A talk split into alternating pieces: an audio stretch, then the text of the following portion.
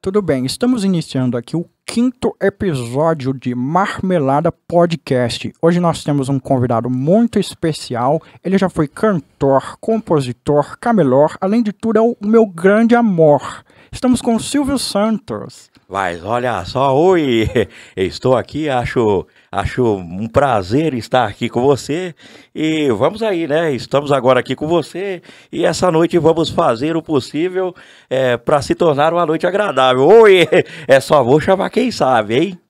Então vamos chamar aqui agora o grande líder de Mas, tudo. Começa oi, aí, passa meu pra ele. Jeff. Passa É a isso bola pra ele, mano. Uma muito boa noite aqui. Pelo Boa menos noite, meu querido. É isso aí. Muito obrigado por vocês estarem aqui.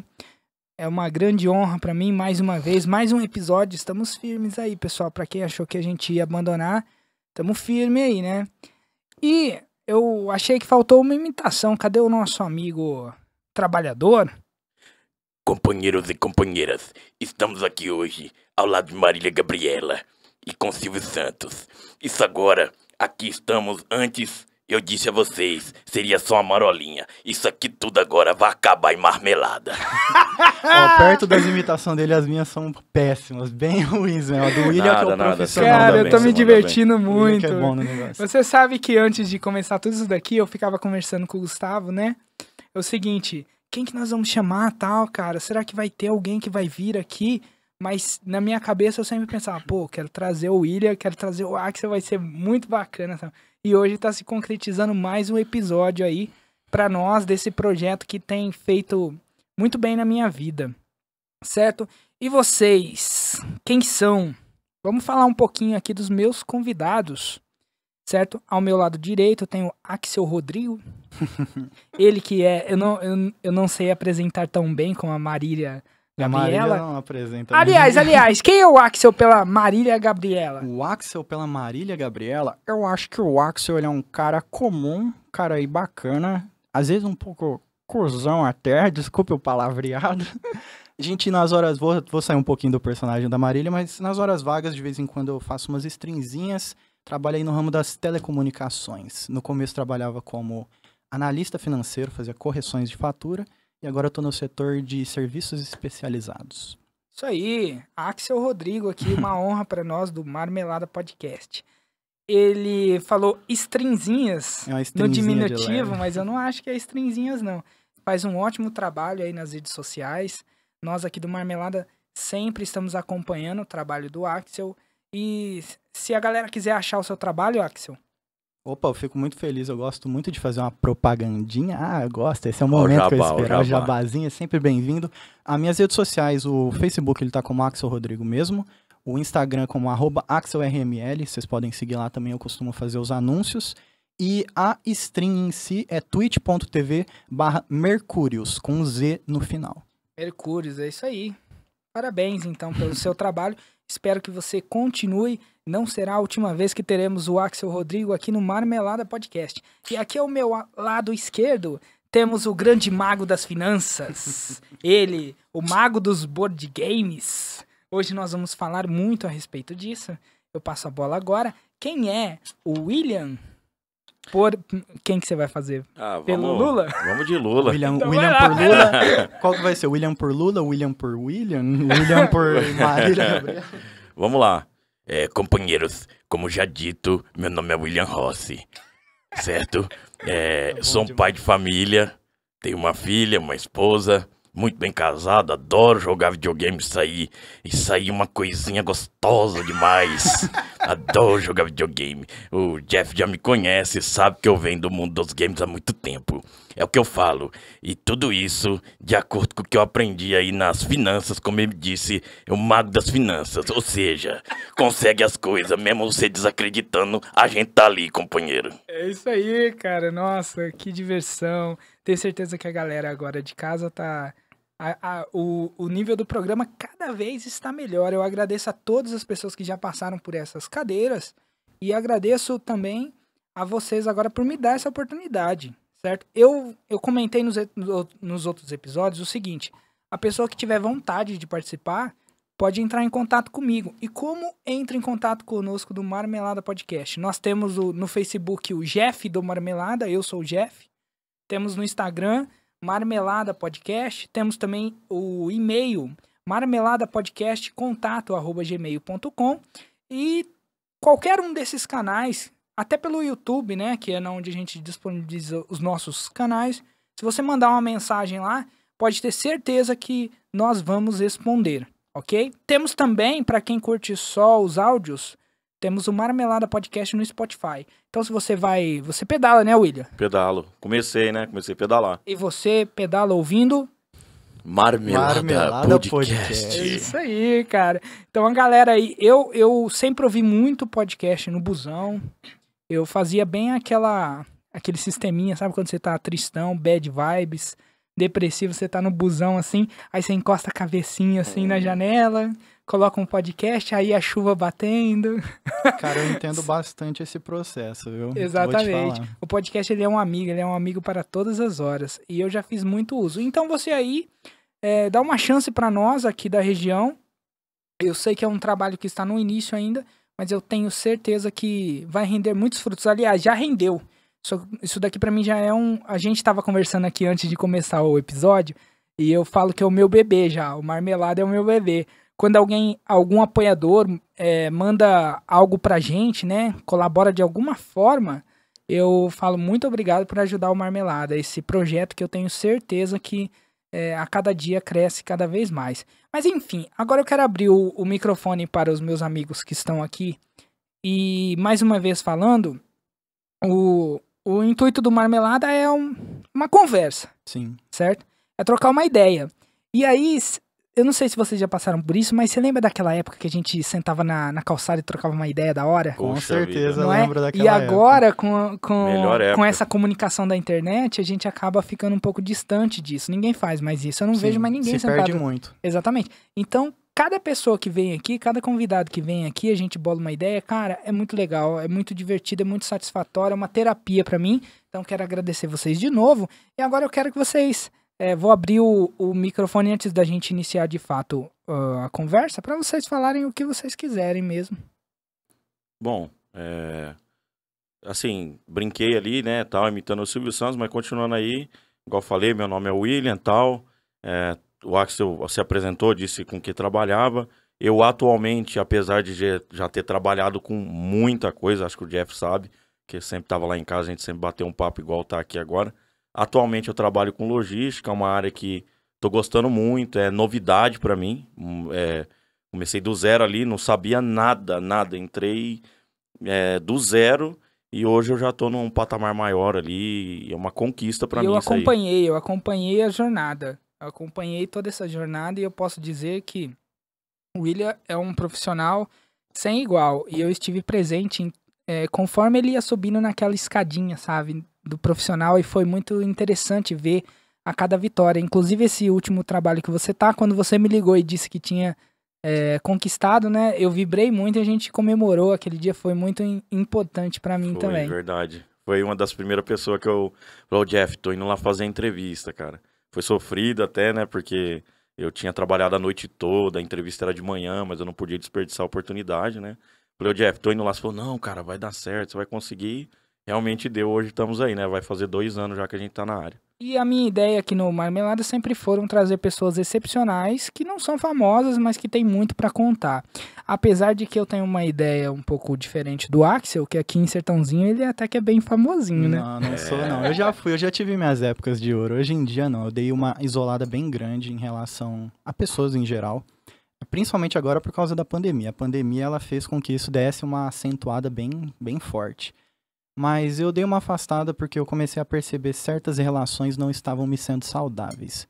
Tanto no âmbito pessoal quanto no âmbito profissional. Então eu perce- eu percebi que era melhor eu me afastar daquilo. Mas honestamente, pra todo mundo assim que eu já citei o seu nome, eu falei a, a seu respeito, nunca ouvi alguém que dissesse que não te conhece. Então, Ah, conhecer pode conhecer, até porque o nome ele é bem fácil de lembrar, né? É uma coisa bem diferente, mas nem sempre o, bem, o, o falado é bem falado. exatamente. Ô, Axel, e aí, mano? E o seu nome? Da onde vem? Você tem uma história aí? Cara, tem uma história. Ao contrário do que todo mundo acredita, não, não é do Guns N' Roses. Ah, viu? Todo truco. mundo pensa que é sobre o Truco. Guns N' Roses, ah, mas não. cara, é muito É- É difícil. muito. É de um jogador de futebol da época. Meu pai, ele viu esse nome, achou bonito e tal, por isso que ele tem um E. Não é Axel com AXL, é AXEL. Interessante. Isso, ele tem essa diferença. Ah, legal, muito. Mas você sabe o, no- o jogador que era? Não, não faço ideia. Eu nunca peguei pra pesquisar, eu só acreditei na história mesmo. Bom, acho que é Axel, né? Mas e o Rodrigo, cara? Mas e o Rodrigo? Cara, Rodrigo porque eu é fico porque- pensando assim, mano, foi uma exigência da sua mãe? A minha mãe, ela gosta de nomes compostos. Ah, entendi. Então, os dois, os dois filhos têm nome composto. É, mas é, a gente tem, tem uma sina com esse nome aí a gente não pode ficar falando muito, que você sabe o que acontece, né? É. Ele aparece. É verdade? Não, eu sei. É uma piada interna. piada É, interna. deixa, uma nem piada compensa interna, contar. Deixa, deixa, Tá deixa. certo. É uma Ô, piada interna. Então vamos lá, né, pessoal? O William, por toda a trajetória, eu conheci o William aqui no condomínio. Ele era segurança aqui no condomínio. E muitas vezes, quando eu chegava do trabalho, eu descia lá pra ficar trocando, bolando uma ideia com ele.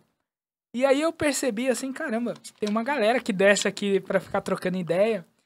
E aí eu ficava, pens... ficava observando o seguinte. É, sempre quando chegava o chefe dele, ele, ô, ô, dá, um, dá um tempo aí, dá um tempo aí que eu não posso ficar bolando ideia aqui não. Mas mesmo assim a gente descia e ficava conversando lá. E foi através disso que eu conheci o William. Ah, ah, o grau de interesse na amizade surgiu ainda mais quando ele falou sobre o- os níveis de interesse, as coisas que chamavam atenção, as coisas que ele curtia na vida. Principalmente games, né? É, exatamente. E a gente começou a bolar uma ideia, eu sou um tiozão agora, né?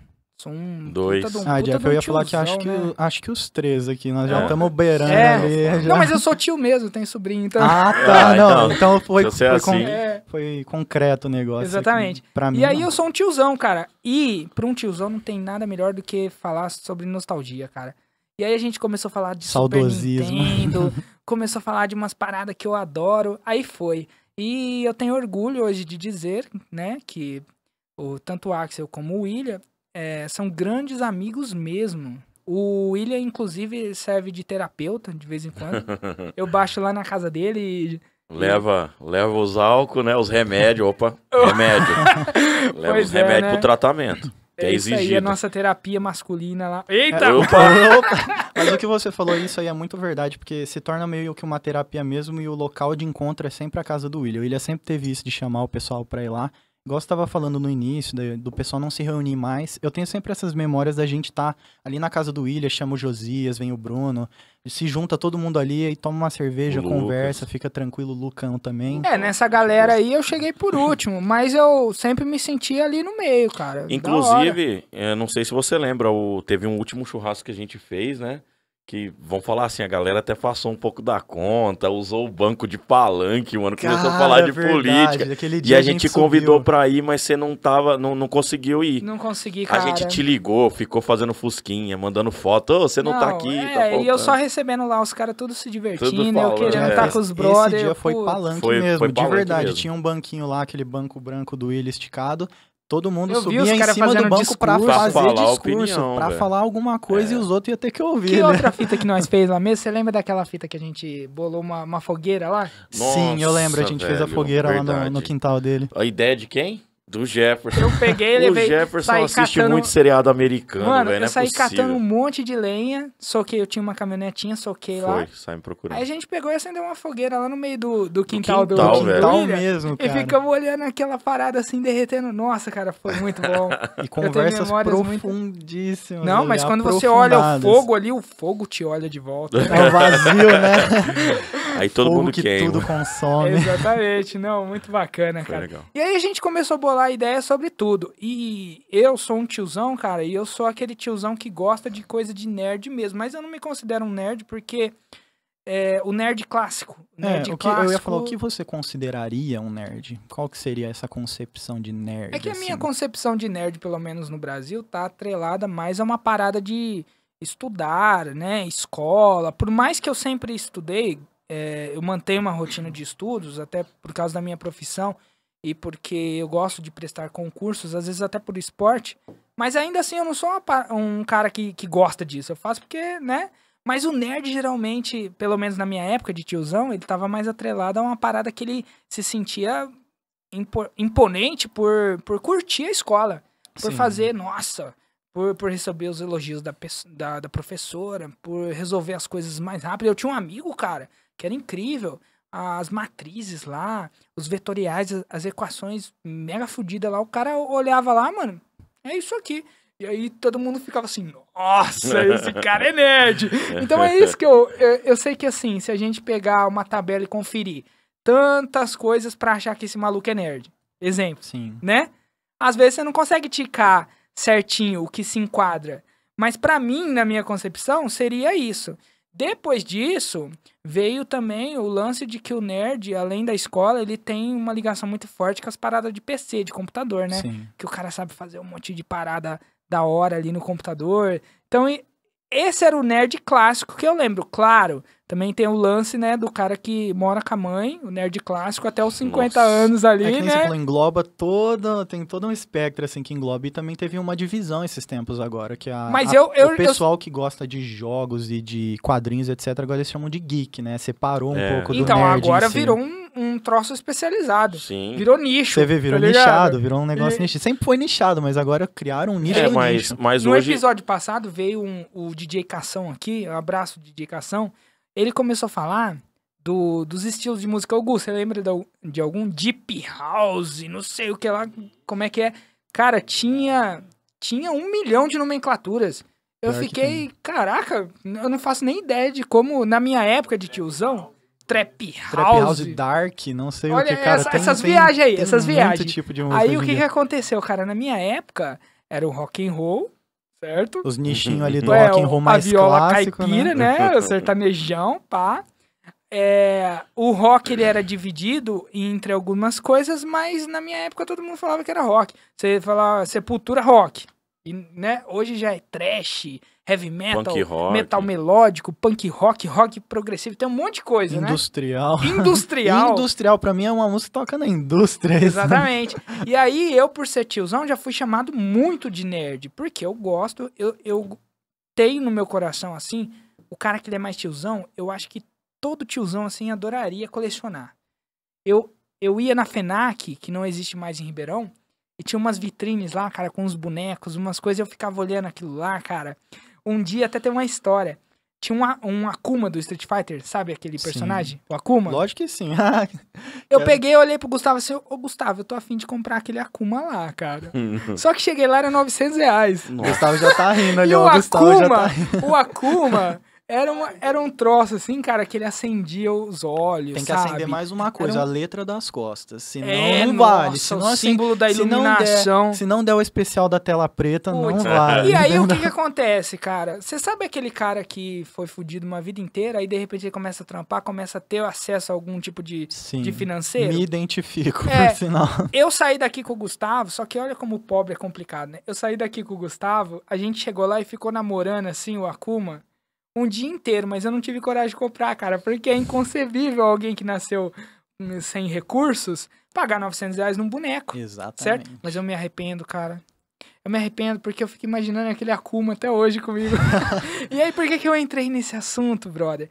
Porque o nosso amigo aqui, o Mago das Finanças, ele é o day trader do- dos colecionadores. Ô, Nossa, louco, você louco. usou o termo exatamente Não é assim, isso? correto. Eu nunca vi um cara que faz um escambo assim como o senhorito William pra esse tipo de coisa, cara. É, o- os tiozão, igual eu, gosta de coisa muito velha, muito antiga. Muito a velho. gente tem apego a essas coisas. Na época, eu acho que nem era tão legal, mas hoje é muito legal pra mim, né? É, é, eu, eu acho até que, é igual vocês estavam falando, ah, nerd, nerd. Antigamente, você chamar um cara de nerd, você ofendia ele. É, é. Hoje não, hoje ser nerd tá na moda, Você já foi velho. chamado de nerd? Já William? fui chamado, já É fui mesmo? chamado e sem motivo. É mesmo? Sem motivo, porque eu não William. me achava. Eu gosto muito da Nintendo. Parece que tem um personagem aí Ah, que já foi seu apelido. É, é, infelizmente. tem, é, e isso dentre os amigos, tá? E até hoje rola. As mães dos amigos meus, às vezes me chamam pela coloração. A gente Ah, pode falar é, o apelido? Pode falar, pode falar. Quem conhece o Super Nintendo aí é o Kirby. Aí, ó, e eu nem sei por quê. Nem Cara, quando eu te conheci, quando eu te conheci, a gente começou a falar de Super Nintendo, umas paradas mais antigas. Ô, você tá falando com o Kirby. O quê? Como assim? Não, meu apelido, os caras falam que eu sou o Kirby. Eu olhei pra eles e falei, cara, eu acho que um apelido nunca deu tão Isso certo com alguém na né, vida. velho? Encaixou, encaixou bem. Não é verdade? E aí eu fiquei olhando assim, eu falei, cara, e, eu, e é um apelido muito maneiro. Não, Um e pra você, apelido e pra você muito ter da uma hora, noção, cara. eu ia na casa dos amigos meus, né? Que antigamente é eu que fazia a migragem pra ir na casa dos amigos chamar. Eles não vinham muito em casa, por causa da minha mãe, que enchia o saco, né? Então, né? é, beleza, né, mãe? Eu vou falar isso Ela aqui. vai assistir, né? Ela vai assistir, claro. É, vai se inscrever no canal? Vai se já tá escrita. Ou então, aí o que, que aconteceu? Eu ia na casa dos amigos meus, e aí tanto chamar de Kirby, Kirby, teve um deles que começou a me chamar só de Rosa. O Axel lembra. É, porque- O Jesus, o Alex. Aí ele ficava só o William Rosa, o William Rosa, e meu sobrenome é Rossi. É, fez essa Então, brincadeira com o nome. Ficou, ah, que William Rossi o quê? William Rosa. Aí eu ia na casa dos amigos chamar, a- as mães que atendiam, eu falava, ô fulano, o William Rosa tá aqui te chamando. Aí a hora que eles iam, falou, ô, mano, você tá zoando? Por que que sua avó, sua mãe tá me chamando de William Rosa? Não, que eu falei pra ela que é o William Rosa, mas ela entendeu Rosa, ficou Rosa mesmo. Olha só, o homem de, de, de mil apelidos. Mas também é, é maneiro, é maneiro. A, gente, é, o, a masculinidade tóxica não gosta muito da cor rosa, Uhul. não é verdade? Mas eu acho que você é o, o nosso Kirby aí do coração. Quem não conhece o personagem, pode dar uma pesquisada, uma googlada. A gente teve um, um.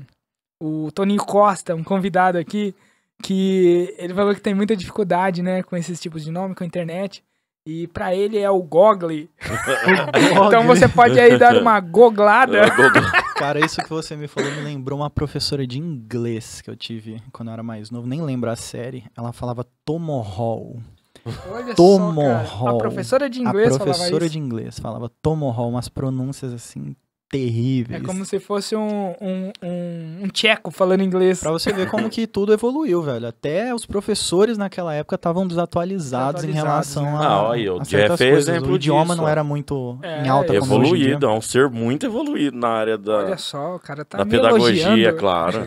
Ah, já deu aula, já deu aula pra, pra sobrinhos nossos, primos, você lembra o japonesinho? Lembro, É, lembro. os caras curtiam pra caramba você, aí, às vezes você ia lá em casa, lembra? Lembro. Ô, professor, ô, professor. É, aí que eu legal. descobri. É verdade, quando eu visitava lá, quando eu visito Ilha, a rua dele lá é um chamariz pro- para os meus ex-alunos. É, tem bastante. Aí eles passam, e aí, professor? E aí, aí vem da, da, daquele toque. Você sabe que existe um, um fenômeno nesse sentido, né?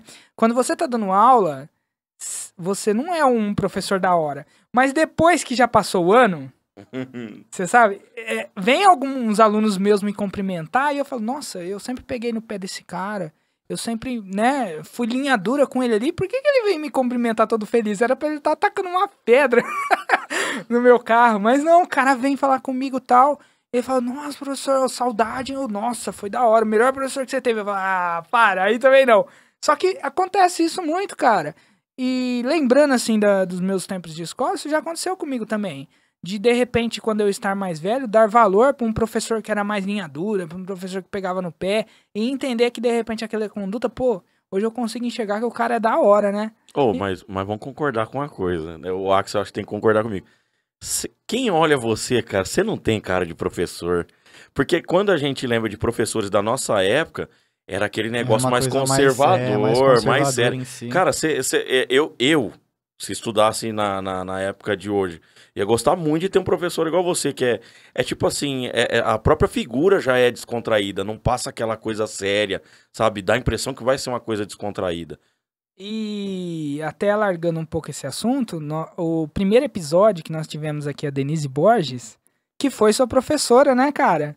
Olha só que loucura. Sim, cara. Então sim, nós linha dura, hein? Exatamente. dura. Nossa, Eu, eu famosíssima. assisti, ela Famosíssima. parece linha dura. Exatamente. é de primeira base. Mas é isso aí, cara. E aí a gente, eu gosto muito dessa interação, porque se- é, a cidade onde nós vivemos, as cidades onde vivemos, né? Porque são várias cidades pequenas, uma do lado da outra, é, pelo fato da população ser menor, eu, eu vivo esbarrando aí com, com uma galera que já teve aula comigo. Nossa, isso é muito gratificante, cara. Tem muita gente que vem conversar comigo é, no sentido. de, Nossa, tenho saudade, professor. Identifiquei muito com o senhor e tal. Claro que. E, eles me chamam de senhor e tudo mais. Negócio mais Tem toda uma formal. né? hierarquia negócio na mais coisa. formal e tal. Nossa, pra mim é muito importante isso, cara.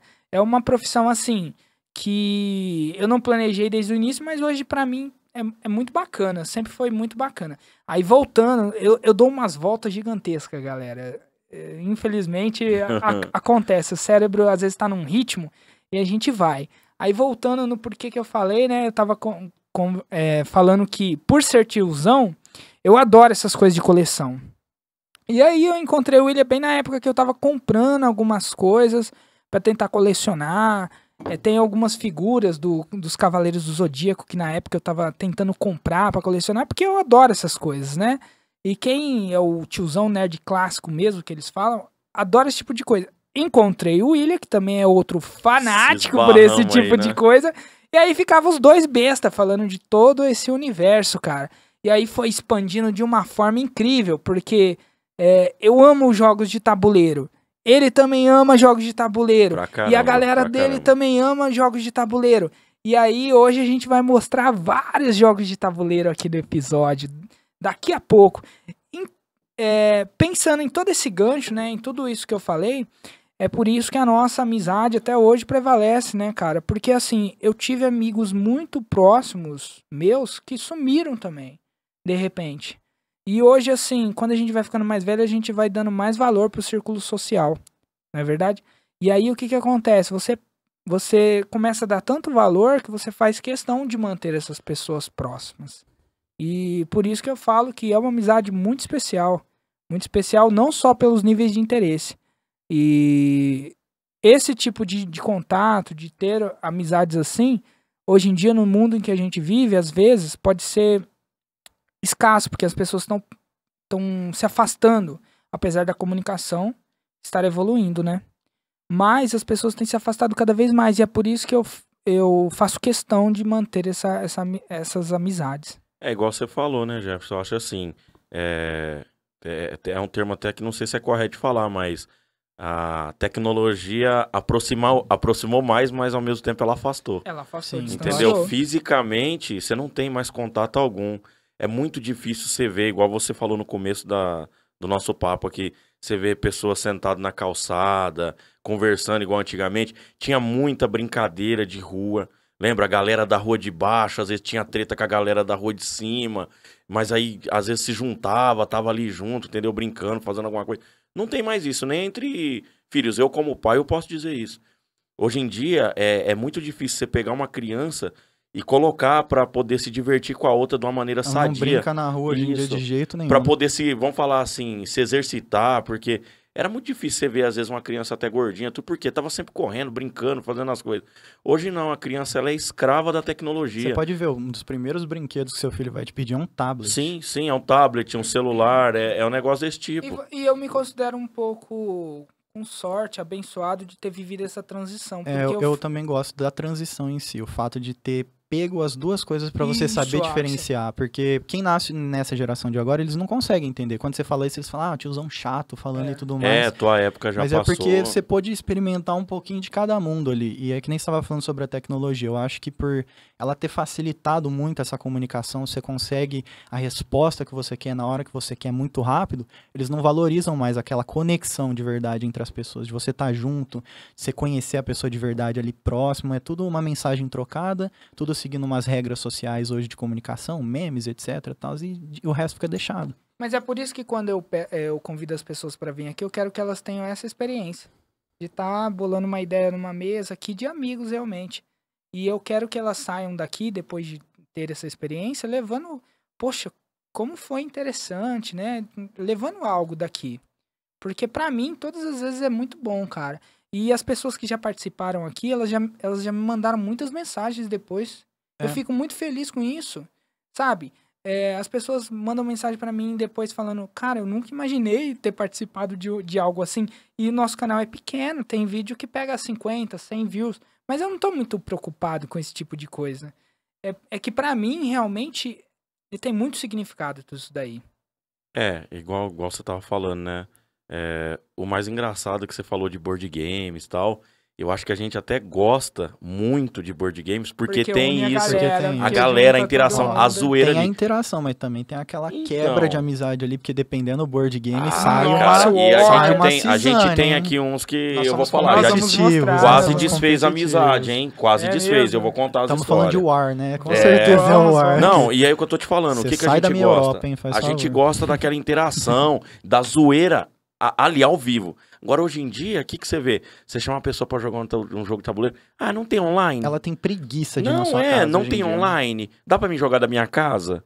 O cara pensa mais assim, em jogar um jogo no computador, de você na sua casa, ele na dele, no conforto do Mas lar. você acha que, não, que vocês isso. não acham que é um extremo? Por exemplo, Axel, é, não sei, eu penso assim, quando uma coisa é muito extrema de um lado, acaba gerando a outra. Tanto é que, como o extremo da comunicação, da tecnologia, da internet está evoluindo desta forma, tem pessoas da resistência que já estão começando a ver pe- pelo outro lado e tanto é que a cultura dos board games está voltando. Sim, até de Sim. se abdicar da tecnologia. Tem um pessoal aí que nem usa mais. que entendeu? não usa, né? É. Eu tava vendo uma entrevista do Marcelo Taz no Flow Podcast, que ele falou que é, meia hora, que no uma quarto. hora eu assisti também. Uma Uma, hora, hora, né? antes de dormir, o celular nem entra no quarto entra dele. no ele quarto, coloca pra cara. carregar em um cômodo fora pra ele fazer meditação e dormir, porque antes ele nem conseguia dormir por causa da atenção que era chupada pelo celular. Pelo celular, porque ele descreveu que quando você deita na cama, você fica ali resistindo no celular até você apagar. Até você não ter mais força. Exaustivo. É verdade. É Até um você- processo até não exaustivo. sobrar você mais- É verdade. desmaia. E aí você desmaia com o celular na mão. É isso realmente que a maioria das pessoas fazem, né, cara? E aí, quando eu ouvi aquilo ali, eu falei, caramba, faz todo sentido na minha vida. Mas aplicar da forma como ele aplica é muito Exatamente. difícil. É muito difícil, precisa de Sim. muita disciplina. E também é, é como você disse, a questão da prudência. A tecnologia tá aí, é uma coisa maravilhosa. Isso aqui tudo é um exemplo disso. Tantas pessoas que vão poder ver, às vezes não estão nem aqui com a gente, pode ouvir. Tudo que a gente tá conversando é a tecnologia, mas aí tem que saber dosar. Exatamente. Você, sabe, você sabe um negócio que eu piro nisso daqui?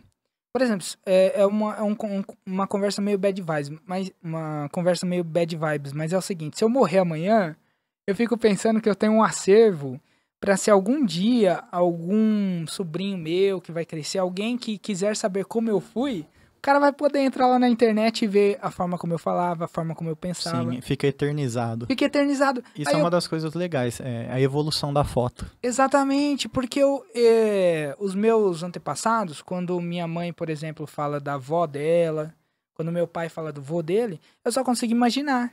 Pela A- perspectiva Pela dela. perspectiva dela, exatamente. Exatamente. É muito raso. E aí, por exemplo, recentemente o Gustavo fez umas pesquisas e descobriu que o nosso bisavô, né, era tcheco. Cara, eu fiquei assim, não, não Nunca faço ideia, imaginei, nunca imaginei isso, né? E porque o nosso avô mesmo nasceu em Budapeste, na Hungria. Tem a, o- a certidão de nascimento dele e tal. Só que os antepassados mais longínquos a gente nem imaginava de como era. Então eu piro que, que isso daqui é um acervo. É claro assim, eu, não tô, eu, eu gosto de pensar que eu não estou sendo arrogante de imaginar que alguém vai se interessar em ver minha vida lá no futuro. Uhum. Não é isso, A gente. cápsula do Eu- tempo em é, vídeo. Isso é uma cápsula É. do tempo. Quem sabe, por exemplo, o, as crianças, né? Um dia, se eu não estiver mais nessa terra, e aí é, um dia elas tiverem maturidade, consciência suficiente, vai lá dar uma pesquisada. Pô, o Jeff era assim, olha as ideias dele, o que eles falavam. E cada pessoa que vem aqui também, a gente grava, tá ali na internet, é um acervo também. Fizemos parte da sua história. ué. Com certeza. É isso aí. Ó, pessoal, o papo aqui já tá rolando a mil. Eu, eu fico super elétrico, porque quando a gente tá papeando dessa forma aqui, me traz, assim, uma. Me traz um. Um, um bem-estar muito grande, cara. E aí o papo vai rolando e eu começo a ficar mais empolgado. Então eu peço paciência aí pra quem está assistindo, porque tudo isso daqui é um aprendizado pra todo mundo, né? O Axel, quando ele chegou aqui, ele falou: Nossa, cara, é, muito obrigado pela oportunidade, porque tá sendo um aprendizado de várias maneiras. E pra mim é todo dia quando a gente faz isso daqui. É muito bacana. E pegando já esse gancho, Axel, Uhum. eu quero saber como você virou um streamer. Cara, basicamente do nada. Foi o seguinte, eu sempre gostei de jogar, como você disse, eu e o William, a gente sempre se uniu pra jogar, a gente tem até o grupinho nosso, eram os três lendários, jogavam sempre tem, junto. Tem A gente sempre jogou todo tipo de console, todo tipo de coisa, mas eu sempre fui um cara dos PC mesmo. Gosto de computador. Eu acho um, uma máquina ali melhor, ela proporciona mais coisas. Aí eu falei, pô, estamos com pandemia, eu tinha parado de fazer Krav Maga, teve que parar toda a rotina que a gente tem por causa da pandemia. Eu falei, A rotina que envolve contato. isso, tudo que você tem que sair de casa, então eu meio que parei a minha vida. Eu falei, pô, cara, eu já fico em casa, eu já gasto horas do meu lazer, do meu bem-estar ali, jogando videogame pra poder dar aquela descontraída, descontaminar do meu serviço, porque é estressante lidar com gente. Aí eu falei, pô, e se eu começar a streamar? Tava trabalhando, tinha o meu dinheiro, tinha autonomia pra eu construir, comprar os equipamentos. Eu falei, eu acho que eu vou começar. Aí eu fui e comecei. Faz, eu acho que seis meses que eu tô streamando Cara, isso agora. que você tá falando faz muito sentido pra mim. Foi o que eu sempre falei pro meu irmão, pro meu primo. Eu tenho um primo que ele gasta bastante horas jogando League of Legends. Eu falei, cara, Juntou ao útil ao por que agradável. você já não. Uma vez que você já está gastando esse tempo jogando, pode ser seu entretenimento? Pode. Só que eu acho que, por exemplo, quando passa de, vamos supor, quatro horas por dia jogando. Já, é Já quase um não é um trabalho. entretenimento, você meu não precisa amigo. se entreter Então, assim. exatamente. é, não tem como, né? E se pá, é, não tô falando que ele joga quatro horas. Eu tô. é, Só exemplificando. é um exemplo.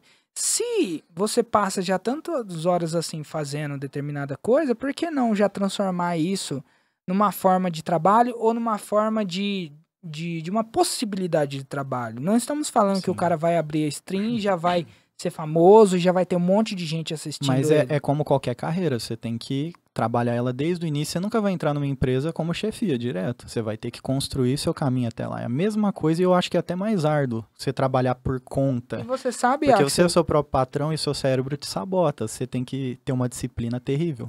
Exatamente. E quando você tá por si só para fazer acontecer, cumprir datas, é bem mais fácil você se perder também. Procrastinação, ela, ela- procrastinação, ela, é forte, cara. né, gente? É difícil. Nossa, eu acho que é o mal do, do, do- da vida contemporânea.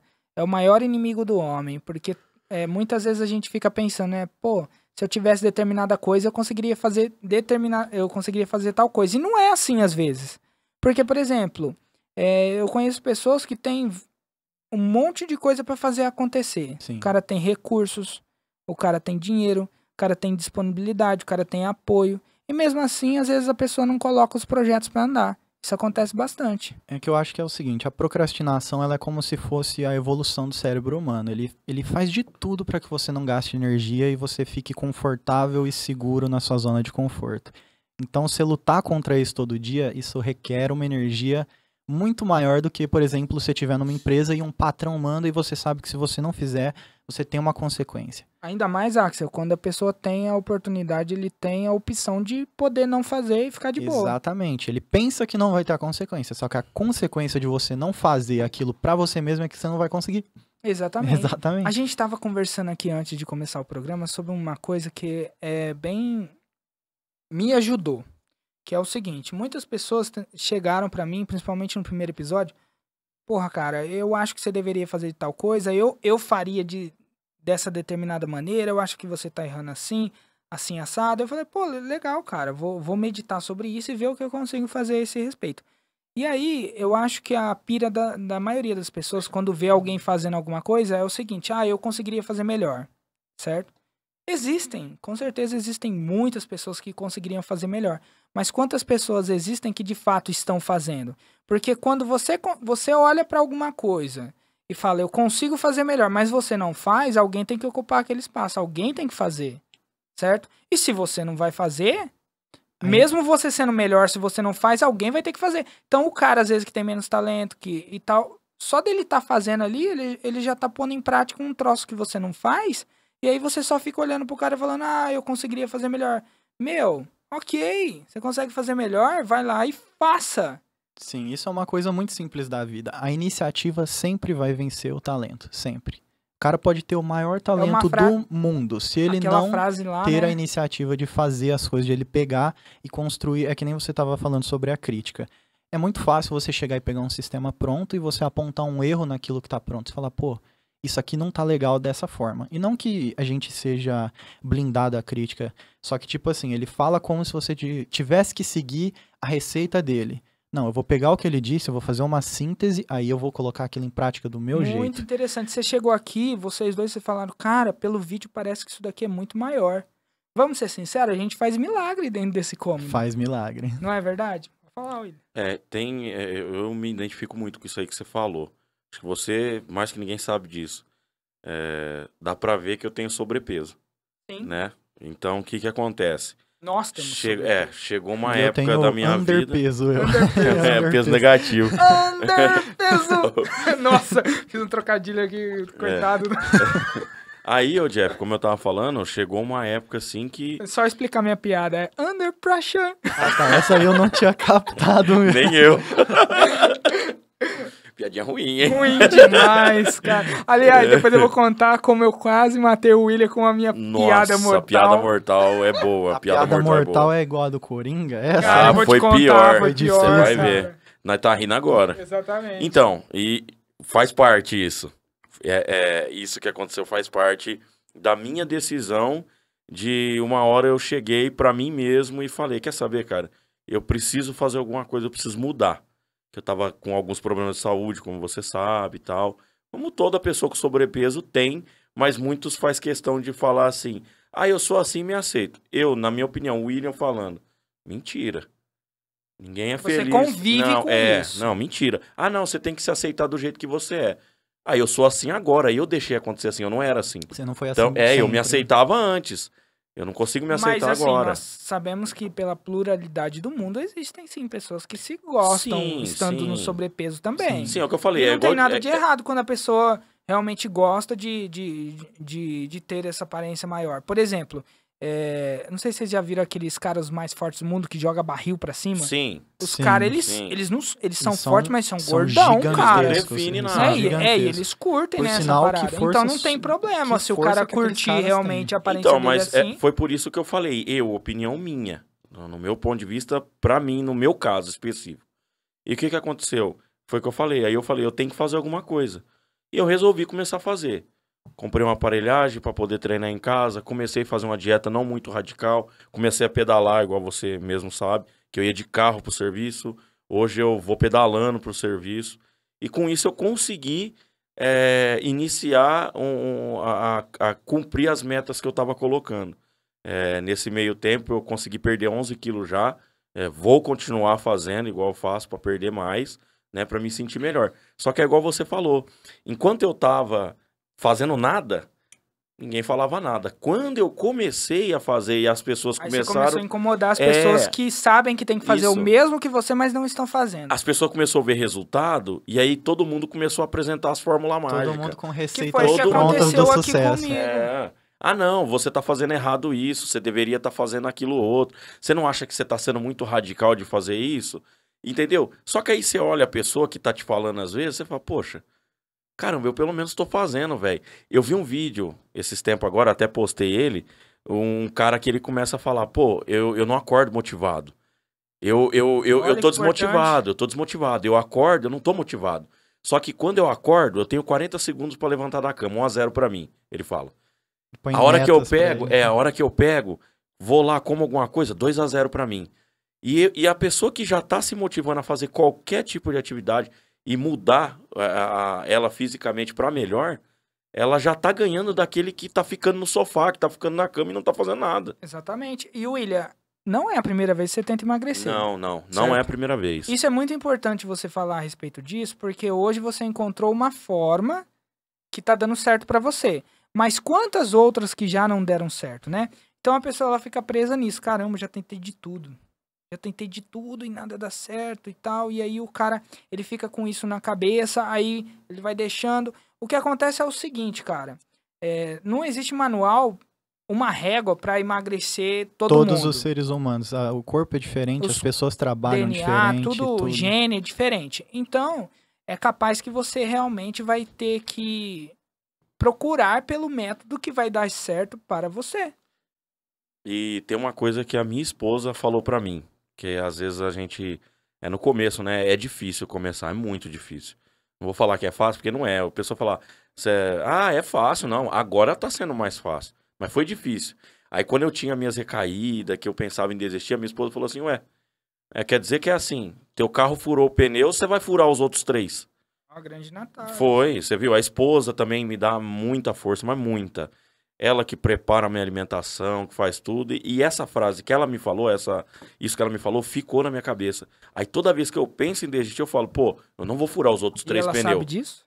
Ela sabe, eu faço questão de falar toda vez pra É ela. bom que você deu um Beijo, amor. pra senhorita Natália. Você pegou esse close aí. Por Vai, sinal, ó, a, beijo. Depois Natália... eu quero pro corte. Jeff, por sinal aqui, já colocando o assunto da Natália, a Natália queria spoilers hoje. Ela queria saber, queria. me conta o que, que vai acontecer lá, me conta a Ela veio- surprise. Foi o que eu falei, ó, falei, ó, primeiramente, twitch.tv barra Mercúrio, ela entra lá, e segundo, isso depois vai lá aí. no Marmelada Podcast, que você vai ver o Não, episódio. não, não, não, não. Cara, você sabe por que, que eu, eu- eu odiava esse nome, cara? Marmelada, velho. O que, que eu tô arrumando na minha vida? Mas aí eu comecei agora a ver os podcasts que estão surgindo na, na, no, no YouTube. Olha os nomes, cara, de gente famosa. Planeta Podcast. Eu falei, porra, de Beleza. repente Marmelada não é tão ruim. Jeff, você Não. vai ver que o, o. Como que eu posso falar? O Não, processo hoje eu- da criação é sempre você não gostar dela no início. É muito difícil. olha aí, cara. eu nunca tinha ouvido isso, que não. odeia a sua criação. No início, é... será que a gente é assim? Será que a gente é que- assim? Olha No começo era muito assim pra mim. Você... E, é- e é Aconteceu bom com o seu nick também, o Mercúrios? O, o Mercúrio, eu já tive vários e vários nick, mas eu vou te falar porque que eu prendi no Mercúrio. Axelaile. Não, esse aí não. esse aí eu, esse aí eu não lembro. me recordo. Eu lembro, hein? Esse aí eu não me recordo, Eu pior que eu não lembro. me recordo, de É, verdade. mas... Mas, tipo assim, ó, em questão dos nicks, eu já tive vários e vários, vários, mas me irritava porque os nicks que eu usava, o pessoal pegava e depois ficava marcado junto. Esse nick que eu tenho, ele era por causa de um personagem de Gundam Wing. É um personagem de Gundam, é um personagem jogável lá e eu sempre gostei tanto de robôs, jogos, essas coisas. Aí juntou jogo com robô e tem Pô, mas- anime ao mesmo tempo, calhou tudo a mesma né? coisa. É, é tipo assim, é, hoje em dia, né, nesse mundo virtual, que é o mundo virtual mesmo, Sim, é, a pessoa carrega o nick pra todo Pra- quanto é jogo que ela for. sim. É a pessoa dentro É a daquele sua mundo. personificação ali. Tanto que você, que nem eu, você já jogamos muito RF, a gente migrou pra outros jogos. Você- Sempre o mesmo Mas nick. sempre você o mesmo ver. nick. Sempre o Eu mesmo uso nick. o mesmo nick há muito tempo. Não, eu tenho, um, vamos falar assim, uns três ou quatro nicks ali que são Sim. meus, porque volta e meia em algum jogo, algum lazarento vai e pega o nick. mas você tem o bem. mais famoso. Sim, mas tem os que a gente sempre Só usa pro, ali do pra coração. galera que tá assistindo e não manja o que, que é isso, o nick seria a forma como você é chamado dentro do jogo. Então eu tô lá no jogo, o único idiota que coloca o próprio nome sou eu. eu ia Eu coloco o perguntar Jeff agora. lá, se você for ver, ficou como Jeff do Marmelada. Agora é, Então, Jeff agora do é- Marmelada. agora é Agora, nick, assim. nossa, cara, Ele tem você uma me deu uma identidade ideia. agora. Agora você me deu uma A- ideia. Agora é sua marca, isso, entendeu? cara, é Abraça mesmo. seu filho. Com É, certeza. então, mas assim, é igual o Axel. Ele falou: ah, o meu nick tem um significado, é um personagem do Gunda. Agora o meu é uma coisa escrota. O que que Pior é? que ver, meu- não, o eu sei é um qual que é, O seu mas- também é de um jogo. O meu é a fusão, na verdade, de duas coisas, Certo. certo? Eu gosto muito de Final Fantasy, o 8 em especial. Também gosto Então, muito. o que, que tem? Pra falado. mim, da franquia, é um dos melhores, dos antigos, é um dos melhores. Tem muita gente que fala do Final Fantasy VII, curto pra caramba também, mas graficamente, quando eu curtia É, o, essas coisas, o oito eu é mais legal. Eu curti o 8. Então, o meu personagem que eu identifiquei era o Squall. E o que que acontece? Na época, eu jogava muito Age of Empires, mano. Porque nós dava aula de informática voluntário. E fazia nas escolas. na sua casa tempos Isso, aí a livres. gente montava a rede em casa, aqueles 8, 9 computador lá, pra Caraca. jogar. É, Sim, a casa do William era o Era o point, point. Era o point. Por sinal, Dona Selma odiava eu odiava que a minha gente se mãe. juntava lá. Mas era sempre exato. assim, levava E aí, todos que os computadores e fazia uma lãzinha. Isso, eu peguei e falei assim, caramba, eu gosto muito do Squall. Aí, mais uma vez, esse amigo nosso Jesus apresentou esse, esse jogo. o- Seu amigo Jesus. Isso, é, ah, chamamos ele de Jesus Ele hoje em dia. apresentou a É. palavra. Hoje em dia ele não pode ser chamado assim, que ele tá com o cabelo curtinho, mas antes ele era o mesmo Acho que todos passamos por essa sim, época. sim, essa transição aí. Cabeludo? É. Cabeludo, Você até também você já foi cabeludo? já fui cabeludo, também. cara, mas eu parecia, era meu estilo era mais o beisola da grande família, né?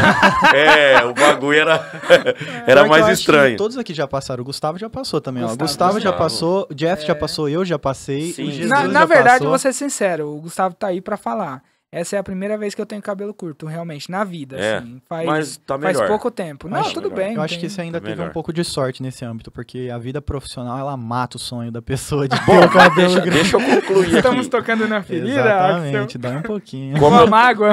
como eu falava, eu jogava Age of Empires. Aí eu fiz a fusão dos dois. Tinha os lords, aquela coisa toda. Aí eu coloquei o nick. Olha, o William Lord Ele é um Squall. lorde. Aí que ficou, se você pegar a tradução, é Senhor Rajada de Vento, cara. Mano, eu vou, eu vou falar o que, que veio na minha cabeça, cara. Esse maluco aí não pode comer ovo, não, pode comer cebola, não senão pode. Não, mas. é o senhor rajada Mas de vê, e outra, tem, tem aquela coisa, igual nós falou, da identidade do Nick e tal, você levar pra outros jogos. Todo jogo que eu vou jogar, tanto no Você já tatuou tu- esse nome? Eu não tatuei ainda, mas. Acho que não vamos, Ainda não vamos tão Temos longe aqui ainda. o nosso tatuador, Gustavo. Já vamos fazer a Ó, propaganda aí, faz aí o jabazinho. Gustavo, o que você está fazendo, Gustavo? então, aí, cara, ficou isso aí. E todo jogo que você vai, pô, é o Lorde, é o Lorde, não sei o quê. É a mesma coisa em todo jogo. A pessoa te conhece e te fala: Ô, você não era de Vou tal te, dar jogo? uma, vou te dar, um- vou te dar uma, uma dica. Você não vai trocar, Não mas vou. ficaria legal. Lord Kirby. Ah, Ah, pô, pô, é esse eu não se sei se ele pensar. vai Não usar, é de não. se É pensar, Mas não é imponente, não traz É medo nenhum. tem que Quem que não respeita o Kirby, Você é mano? louco, Eu doido. acho que ninguém. O Kirby, Eu acho que o Kirby ninguém também. come que todo ninguém. mundo lá no jogo. É um antropófago. Nossa, essa, essa, essa, essa frase, o, o, o Kirby come todo mundo no É, jogo. é. É que no, no Tá jogo, deixa eu Majin Buu, explicar, né? deixa eu explicar, Majin calma aí. É que no jogo ele tem esse superpoder de comer tudo, não É, é, mas isso? peraí, ele não come não, ele só engole, hein? Isso, É, é, é verdade. verdade. Ele Depois suga, ele né? regurgita. Ele suga e depois regurgita. Certo. Ó, o termo e alguém já te regurgita. chamou pelo nick na rua? Sim. A maioria dos meus amigos meus, principalmente de jogo, me chama de Mercúrio. Porra, mas Axel é, é muito maneiro, Também tem cara. esse ponto. O Você pessoal fala, pô, você assim tem um nome bem legal. No, no coração? Nossa, Axel. Mas como Axel é difícil colocar, porque aqui no Brasil pode não ser um nome muito comum, mas, sei lá, nos States. Se eu não me engano, eu tinha visto uma vez, eu não lembro de onde que é, mas é de um lugar da Europa esse nome. Não lembro agora certinho, mas pra lá tem bastante. Então na internet, se eu tentar usar, sempre tem sendo utilizado. Ô, mas vamos falar, é muito mais legal você ser chamado pelo nick, né, velho?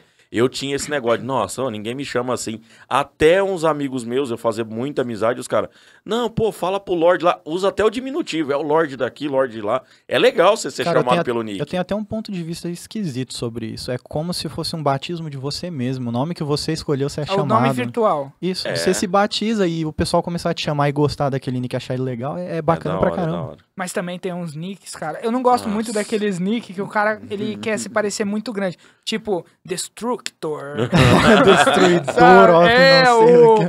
o, o X-Gamers, não sei É. o quê. Tem um cara com nome Cara, assim tem no, no LoL. The Power of Evil, o nome Olha do cara. isso, cara. O cara, ele, ele tá se achando demais, mano. Mas aí é, é de um extremo ao outro, né? Porque também tem os nick bem zoados. Olha só, cara é aqui, cara. por exemplo, mesmo. tilápia no espeto, doido. Cara, Sim, Por foi sinal, pra você. Ó, por sinal, eu vou aproveitar e fazer o o jabazinho cara do ele meu amigo entra no Tilapinha. jogo e coloca o nome dele como Tilápia no espeto. Tilápia no espeto. tá de Por sinal, ele Não, é streama, ele, é streamer, Ele é ele é amigo meu, a gente sempre faz colaboração, o Tilapinha. Não, o bom é que é democrático. Quem chamar de espeto pode chamar, Tilápia. pode Eu, eu chamar. costumo chamar de Tilapinha, né? Chama Ô, ele de Tilapinha. o você- Tilapinha streama, cara. Quem quiser ir, ó, X Tilapinha, dá uma olhada lá na Ai, Twitch. Que, que maneiro, cara. É, E uma- aí acontece o seguinte, a única vez que eu tentei... Não, eu já tentei, pô, Nick, eu não vou esconder.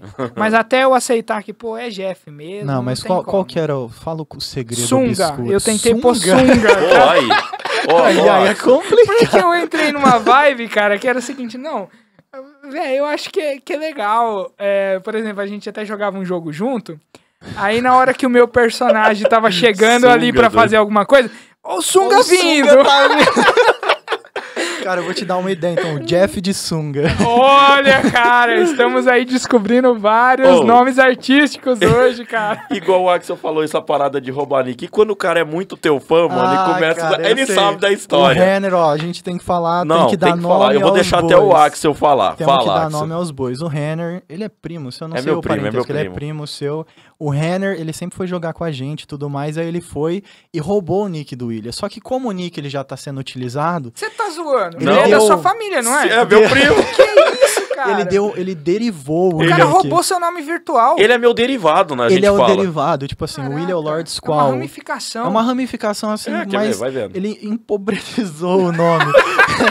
É uma Ele derivação. empobreceu. Bom, ele faz parte ali do seu, da sua corte, né? Do seu... Não, vai Cara, vendo. é tipo assim, era o do William é Lord Squall. Aí um dia a gente jogando lá, ele falou, "Ó, vamos jogar LOL, Axel, tá, me adiciona lá. Eu falei, beleza, manda o convite. Falei, aí ele me adicionou. Na hora que eu olhei, eu falei assim, uai, o William me mandou convite?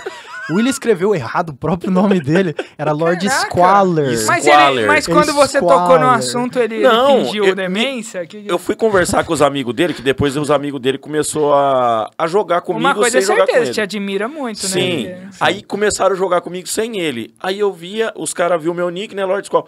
Aí falaram assim pra mim, audácia. Ô, você tá roubando o nick do Renner. Eu falei, você tá zoando comigo. Caraca, o cara ganhou usurpou crédito, o seu nick. usurpou, é o cara usu- usurpador. usurpou Sim, seu sim. nome dos videogames. Não, e é Cara. próximo a mim, né? Esse que é o problema. Você é um cara que tá lá na China, você, Parece pô, aquelas novelas mexicanas Sim, da usurpadora. usurpadora. Tem, tinha uma outra também, você lembra que tinha até uma vinheta? Maria de Baioso! Novelas do Maria do SBT Bairro. terríveis. Pô, mas sabe o que é o mais legal? É. Tem um derivado que eu gosto. A minha esposa joga também. Ah, e isso eu joga achei- muito. isso eu achei bacana, Isso isso aí eu A achei gente, bacana. legal ó, mesmo. e o mais legal Cara, é... outro dia eu tô lá na casa do Ilha e ela jogando lá uma- umas paradas no Xbox. Eu fiquei olhando assim e falei, caramba, velho, como eu tô tiozão mesmo. Tá aí a É. esposa do William arregaçando no jogo. Arregaçando. E eu acabo de entrar no jogo e morro. Não, não, mas o mais legal... Dou conta que não, quando a cara. gente pega pra jogar junto, a gente joga muito Paladins. Aí ela falou, ah, eu preciso do Nick, preciso do Nick. Eu falei, ah, eu sou Lord Squall. Ela falou, você se importaria se eu pôr Lady Squall, já que eu sou casado? Eu falei, Cara, não, vai ser É a muito legal. excelentíssima É Lady um- Squall. Lady Squall. entendeu? Aí o que que É acontece? dama. Eu entro de dano, ela de suporte. Nós dois juntos, jogando. Que que é, É isso, muito meu trash, garoto? velho. Vai me falar se isso não é um Dream Team pra caramba. Muito, Com cara. certeza, cara. Cara eu fe- acho que é o sonho de todo cara O isso cara aí. fechou aí num relacionamento gamer. Você sempre falou isso, né, Não, Jeff? não, não é Você gamer sempre- ainda enquanto ela não estiver usando LED. Aí vai ser Ah, gamer. O quê? RGB, Na hora né? que ela tiver com É. RGBzão, brinco de LED, alguma Deixa coisa assim, é pra gamer. vocês aqui. Vocês aqui, meus convidados, acima de tudo, mas vocês têm a obrigação de fazer os truta de vocês assistir essa parada pela consideração. Mano, Oh, quanto a isso, você isso. pode ficar tranquilo. Eu não sou muito bom de jabá, eu tenho que aprender melhor. Isso é o personagem tava falando ali da criação e tal. Eu acho legal quando você cria, no começo você não gosta, depois você gosta e às vezes os outros gostam tanto que até te rouba, entendeu? Que é o Nick lá Rouba no sua caso. criação. Rouba sua criação, mas isso aí é até bacana, quer dizer que teve um reconhecimento, por mais falho que ele seja, teve um reconhecimento.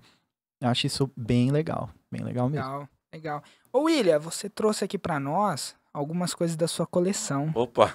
Aí será que É a gente pode verdade. mostrar aqui? Sim, sim, sim. Fica Ah, mais eu fácil trouxe... você pegar aí? Bom, eu, eu pego aqui. Eu trouxe alguns board games, né? Que a gente tava falando Onde muito. é que ele colocou aqui? Deixa eu pegar. Isso aí. Bom, Ah, bom, enquanto- enquanto ele vai Bom, vamos pegando. colocando aqui em cima, Gu. Abre a cama, a, cam a câmera mais... Vixe. Opa, abre Opa. a cama para todos nós aqui. Que absurdo. Ó, a maioria das pessoas... Por que, que eu pedi pra ele trazer isso aqui? Que ajuda. A maioria das pessoas, elas conhecem apenas o banco imobiliário e o War, né? Mas esse cara aqui, ele é tão louco... Ele vai mais a fundo, é, né? ele vai mais a fundo Você nas paradas, ó. Só de War aqui deve ter um- uns três... Olha aqui que Esse interessante. aqui, esse aqui é o segundo que Esse saiu. aqui é o War É Vi o Valhalla. Vikings, né? É, o, é o Vikings, isso.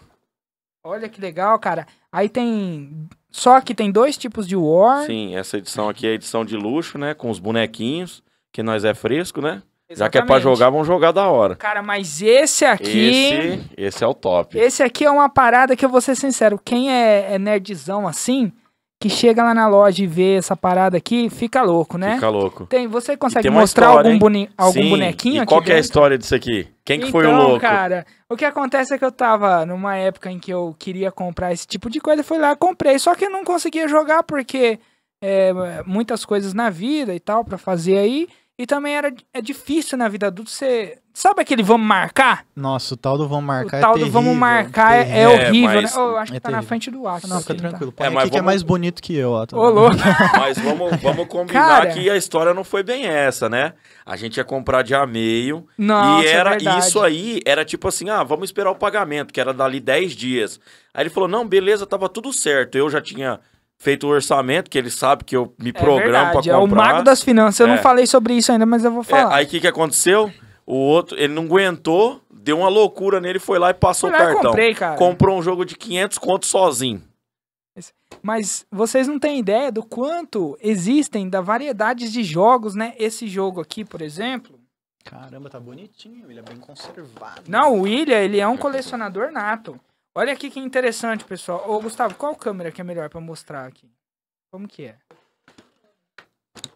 Eu não sei se tá dando pra ver aqui, Dá sim. mas são vários bonequinhos, cara. Faz igual blogueirinha. Isso- põe a mão atrás, assim. Ah, é, eu não, não, não manjo de- dessas fitas. Augusto, você Deixa eu ver consegue. tá mais perto. Ah, tá. Então, tudo isso daqui, cara, pra quem gosta de Senhor dos Anéis, RPG, essas paradas assim, são jogos magníficos, Quem né? gosta de perder amizades também. Também, porque é muito competitivo esse tipo É de muito, jogo. é muito. E aí a pessoa cresce, eu pelo menos só conhecia Banco Imobiliário War. Aliás, a minha mãe, beijo mãe, ela é fanática pelo War. Ela cobra sempre a gente, ô, quando que a gente vai, vai jogar uma próxima partida de War? Isso aí você E, não me cara, falou, hein? Quando, quando é a gente joga o War em família, cara, pinga sangue. Pinga sangue, O cara. negócio é pior é do que feio, o Uno, cara. isso. Eu É. acho que Uno é família, fichinha. amizade, Uno é tudo. fichinha O perto desse negócio jogo é aqui. feio, cara. E aí também a- as, os jogos aqui, né? Por exemplo, esse daqui é, é lindo, né? As caixas, assim, é muito legal de. de- é muito legal de, de ter, de colecionar.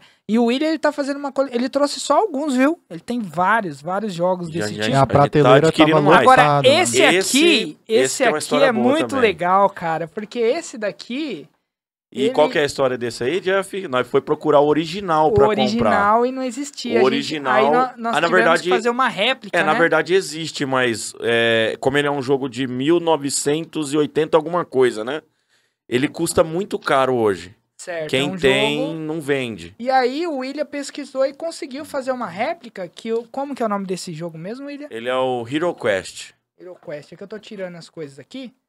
Ele é um jogo que é baseado no Dungeons and Dragons. Isso, é no- bem, é bem Dungeons and Dragons mesmo. Aqui, ó. Aí tem toda aqui Isso aqui é o o- a do cartilha mestre, do né? mestre, do mestre dos magos e tal. Aí dentro desse jogo é, acontece dentro do mapa, né? Uma história realmente, um, uma história que vai se desenvolvendo com um tema medieval. E aí tem uma pessoa narrando a história. Cada E um você vai cria se envolvendo. É muito bacana, cara. E aí esse jogo, na época, quando a gente mandou fazer, tudo, tudo que a gente. é, eu, o William achou uma forma de, de, de fazer esse jogo, né? De, de, de fabricar esse jogo, porque não tem pra comprar, é muito difícil, como ele falou, é muito caro. E aí a gente fabricou, e o mais legal desse jogo, olha só que interessante. Ele vem em blocos pré-montados. É, por exemplo, isso daqui parece que não dá pra ver ali na câmera, mas é uma caixinha, uma estante de livros. Aí tem vários. Tem Pra várias criar coisas todo aqui aquele clima, né? pra criar todo aquele clima. Tem a atmosfera móveis do ambiente mesmo. Pra criar a Sim, atmosfera do ambiente. Isso daqui, pra quem já jogou, olha só que legal a cartinha do elfo, que é um dos personagens, certo? Pra quem já jogou esse tipo de jogo, isso daqui, cara, é uma coisa que a gente fala sempre quando se encontra, porque é muito Sim, bacana, né? E o legal é que o seguinte, né? é, a- não é um jogo que simplesmente você vai pegar e falar assim: ah, vamos jogar aqui agora? Não Olha, funciona isso assim. é uma mesa. Eu acho que não dá pra ver, né? Acho que dá. Nessa daqui? Qual essa? Ah, era. Olha aí, pessoal. É uma, é uma mesa tal. Então é, é um jogo muito complexo, mas muito divertido. Sim, quanto tempo, cara. Jeff? Você ficou uma semana pra elaborar a história, armas. né? As armas. É, Olha que interessante. Mestrar deve ser Sim, pra complicado, mestrar o né? Jeff, acho que foi uma semana criando a história. Criando a história. Cada um criando o seu É personagem, verdade. que tem Nossa, toda foi uma. muito legal, Sim. cara. Foi muito legal porque quando a gente se juntou pra fazer, eu. Sério, o Gustavo jogou o também, Gustavo né? jogou. o Gustavo, jogou. ele. E o Gustavo foi o substituto, né? Porque Foi, já tinha todo mundo criado. Gustavo Sim, mostrou aqui sim. um ressentimento. Não, Então- não, é, é. Ele não foi a primeira escolha, né? Essa Teve cultura isso. de jogos que o William fez o favor de trazer alguns só pra mostrar aqui. Essa cultura de jogos é uma coisa que eu pretendo um dia, né? Se eu tiver uma família, um- filhos, é uma coisa que eu adoraria ter, cara. Introduz pra ele, sim. Exa- exatamente. Então, muito obrigado, William, por ter trazido aí pra compartilhar com a gente. Nossa, é muito bonito essas caixas, né, cara? Olha aqui, ó. Vou nessa câmera aqui. É, os soldadinhos também é legal, né? Tem, é, todo, é todo bem feitinho mesmo. Aí tem os É. tanquezinhos de guerra, o, os o meu primo que eu soldados. falei que joga League of Legends, ele é muito competitivo no War, cara. E ele tem as manhas mesmo. Ele criou uma estratégia com os, os exércitos pretos, né? Da cor preta. E ele ganha sempre mesmo. Dominar cara, as lateral primeiro. Não sei. Ah, Aí é cada um tem a sua, Aqui né? nós Cada um tem a os macetes. É, aqui nós temos- Exatamente, cara. Ali, no, no War, assim, eu não, eu não tive a oportunidade de jogar com você ainda, mas eu joguei já com o É, Axel, comigo com, o negócio com é o Lucas. complicado. Cara, com o Lucas, que o Lucas ele é muito político, ele fala muito de política, então pra ele ali é, é um jogo político, é, entendeu? Ele, não até, é, não é, só um jogo. totalmente político É pro totalmente Lucas. político. O Lucas, ele... Cara, a competição entre eu e ele, quando sobra, é muito grande. É muito. A gente chegou num ponto uma vez. Ah, então de- eu não vou jogar com Não, vocês se eu vou sobrar. Você não tá entendendo. A gente jogou uma vez, é assim, num, num, num gramado e tal, e tava a luz do dia ainda. Cara, a gente ficou jogando, jogando, jogando, sobrou eu e ele. A gente tinha dominado tudo, tinha tirado as outras pessoas. E, tipo assim, ele tinha horário pra ir embora. E ele só pôs no exército e eu ali também não desistia. Teve uma hora que nós dois tivemos que falar, ô, vamos parar, porque nós não vai terminar o jogo. Tratado de paz. Foi, foi. A gente. A gente Uma trégua, uma... é, foi, porque, tipo assim, já, já tinha acabado a luz, nós tava clareando com o celular pra jogar. Sério. E, e não terminava. Aí a gente falou, vamos terminar o empate, porque não vai dar certo, a gente não vai acabar nunca isso aqui. Entendeu? E ficou desse jeito, cara, um tempão. Ele falou, ó, só vou parar porque a minha namorada me deu horário e a gente tem que sair, senão nós ia acabar isso aqui. Porque ele, ele é um cara muito competitivo, ele não gosta de sair perdendo de nada, nada. leva a sério. Muito no a sério. Brasil, os mais famosos são o Oro e o Banco Imobiliário, né? Ou tem algum outro assim? Detetive, detetive. Detetive, É, mas eu também, acho que É, eu tô querendo adquirir o detetive, é a próxima que eu tava falando que tá mesmo é aumentando. Bem alta. Certo. Sim. Isso aí. Mas eu chego lá na casa do William, não tem só board games, não. Board games é os jogos de tabuleiro, né? Que o pessoal fala board games. Eu acho que esse eu vi a E secundária eu já vi cada coisa lá na casa do William, eu já vi Atari, já vi umas paradas sinistras, assim. Mas teve uma, uma coisa que eu vi lá, que era tipo um bongozinho, assim, do Donkey Sim, do Kong, do, Donkey Kong. Super Nintendo. Quem já viu... Eu nunca tinha visto um troço desse ao vivo, cara. Ele arruma um- uns negócios lá, e eu que, assim, vou falar de novo isso, né? Tô falando pra caramba que eu sou um tiozão, mas eu hoje eu tenho um certo prazer quando eu pego uma fita de Super Nintendo na mão. Me dá um prazer, cara. Eu não sei o que acontece. E o William, ele é, ele tem tanta essa pira de colecionar que ele tem várias fitas de Super Nintendo, Nintendo 64. Tem. O cara tem o primeiro Xbox, né, Sim, que lançou. Caixa preta.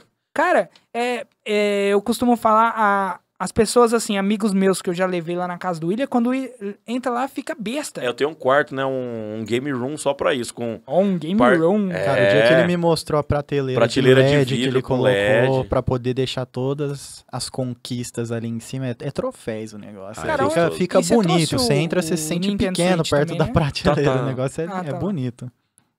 Eu acho que a gente não pegou, é que ele trouxe também um- uns jogos, né, do Nintendo pra mostrar, mas acabou Sim, sim, ficando acabou ali na ficando outra ali na sala. outra sala. É isso aí. Então, e aí, continuando nessa pira, ele me mostrou, pelo menos, eu não sei quanto, quantos grupos você tem hoje, mas é, pelo menos uns 10 ali de, Sim, de tinha, negociação. Tinha, tinha uns 10 grupos e muita gente às vezes via aquela coleção grande crescendo e crescia os olhos e falava assim: Ah, mas você tá gastando muito dinheiro com isso. O Jeff sabe e o Axel sabe que não. Que não é bem assim. Não é bem assim. Eu vejo as oportunidades, eu, por exemplo, pego uma peça que eu tenho que eu sei que vai ser fácil de adquirir, troco com alguma outra coisa que é mais difícil, faço esse escampo para depois conseguir a outra de novo e assim E vai. eu sou prova disso, por isso que eu falo que ele é o mago das finanças, porque teve uma época que eu convivi com esse cara e ele me falou que ganhava 1.200 reais tendo família. Falei, Sim. o quê? É Como sério. assim? Isso é possível, né? E aí ele começou a me contar, e aí quando eu cheguei na casa do cara e vi que ele tinha tudo isso, eu falei, ah, alguma coisa de errado. Né? Então o cara desenvolveu aí um método, um, um método que se ele vendesse hoje na internet, cara, Vou virar um. rico. Como é que Mas- chama esse pessoal que tá em alta aí? É, É coach. é coach, Os né? É coach. os coach que tá em É. alta. Arrasta pra cara. cima aqui com o William que ele vai ensinar o método do mago das finanças. Ó, Tem até um nome O bom mago pra das vender. finanças. Olha o Mago isso, das. Finanças foi o Jeff que. É, Olha, o negócio tem assim um que eu nome vi isso, eu falei, cara, você é o mago das finanças. E ele disse que contou até pro primo dele. O primo dele chegou lá. Ah, então você que é o mago das finanças? Sim, todo mundo que eu falo, que eu, que eu assim? falo sobre ele, eu falo, mano, meu, você tem que conhecer meu amigo, o mago das finanças. Porque eu acho incrível. Claro que hoje você não ganha mais 1.200 reais, Não, né? não, a gente subiu o patamar aí, Tem que ir né? melhorando as É, agora Vai tá ganhando subir. 1.250. Mas, cara, ele ganhando 1.200 é que nem você falou, ele faz um rolo, tá ligado? Ele vai e consegue, vamos supor que ele quer um videogame. Cara, isso é um dom. É um dom, porque ele quer um videogame. Mas aí ele vê lá uma TV que tá num preço bom.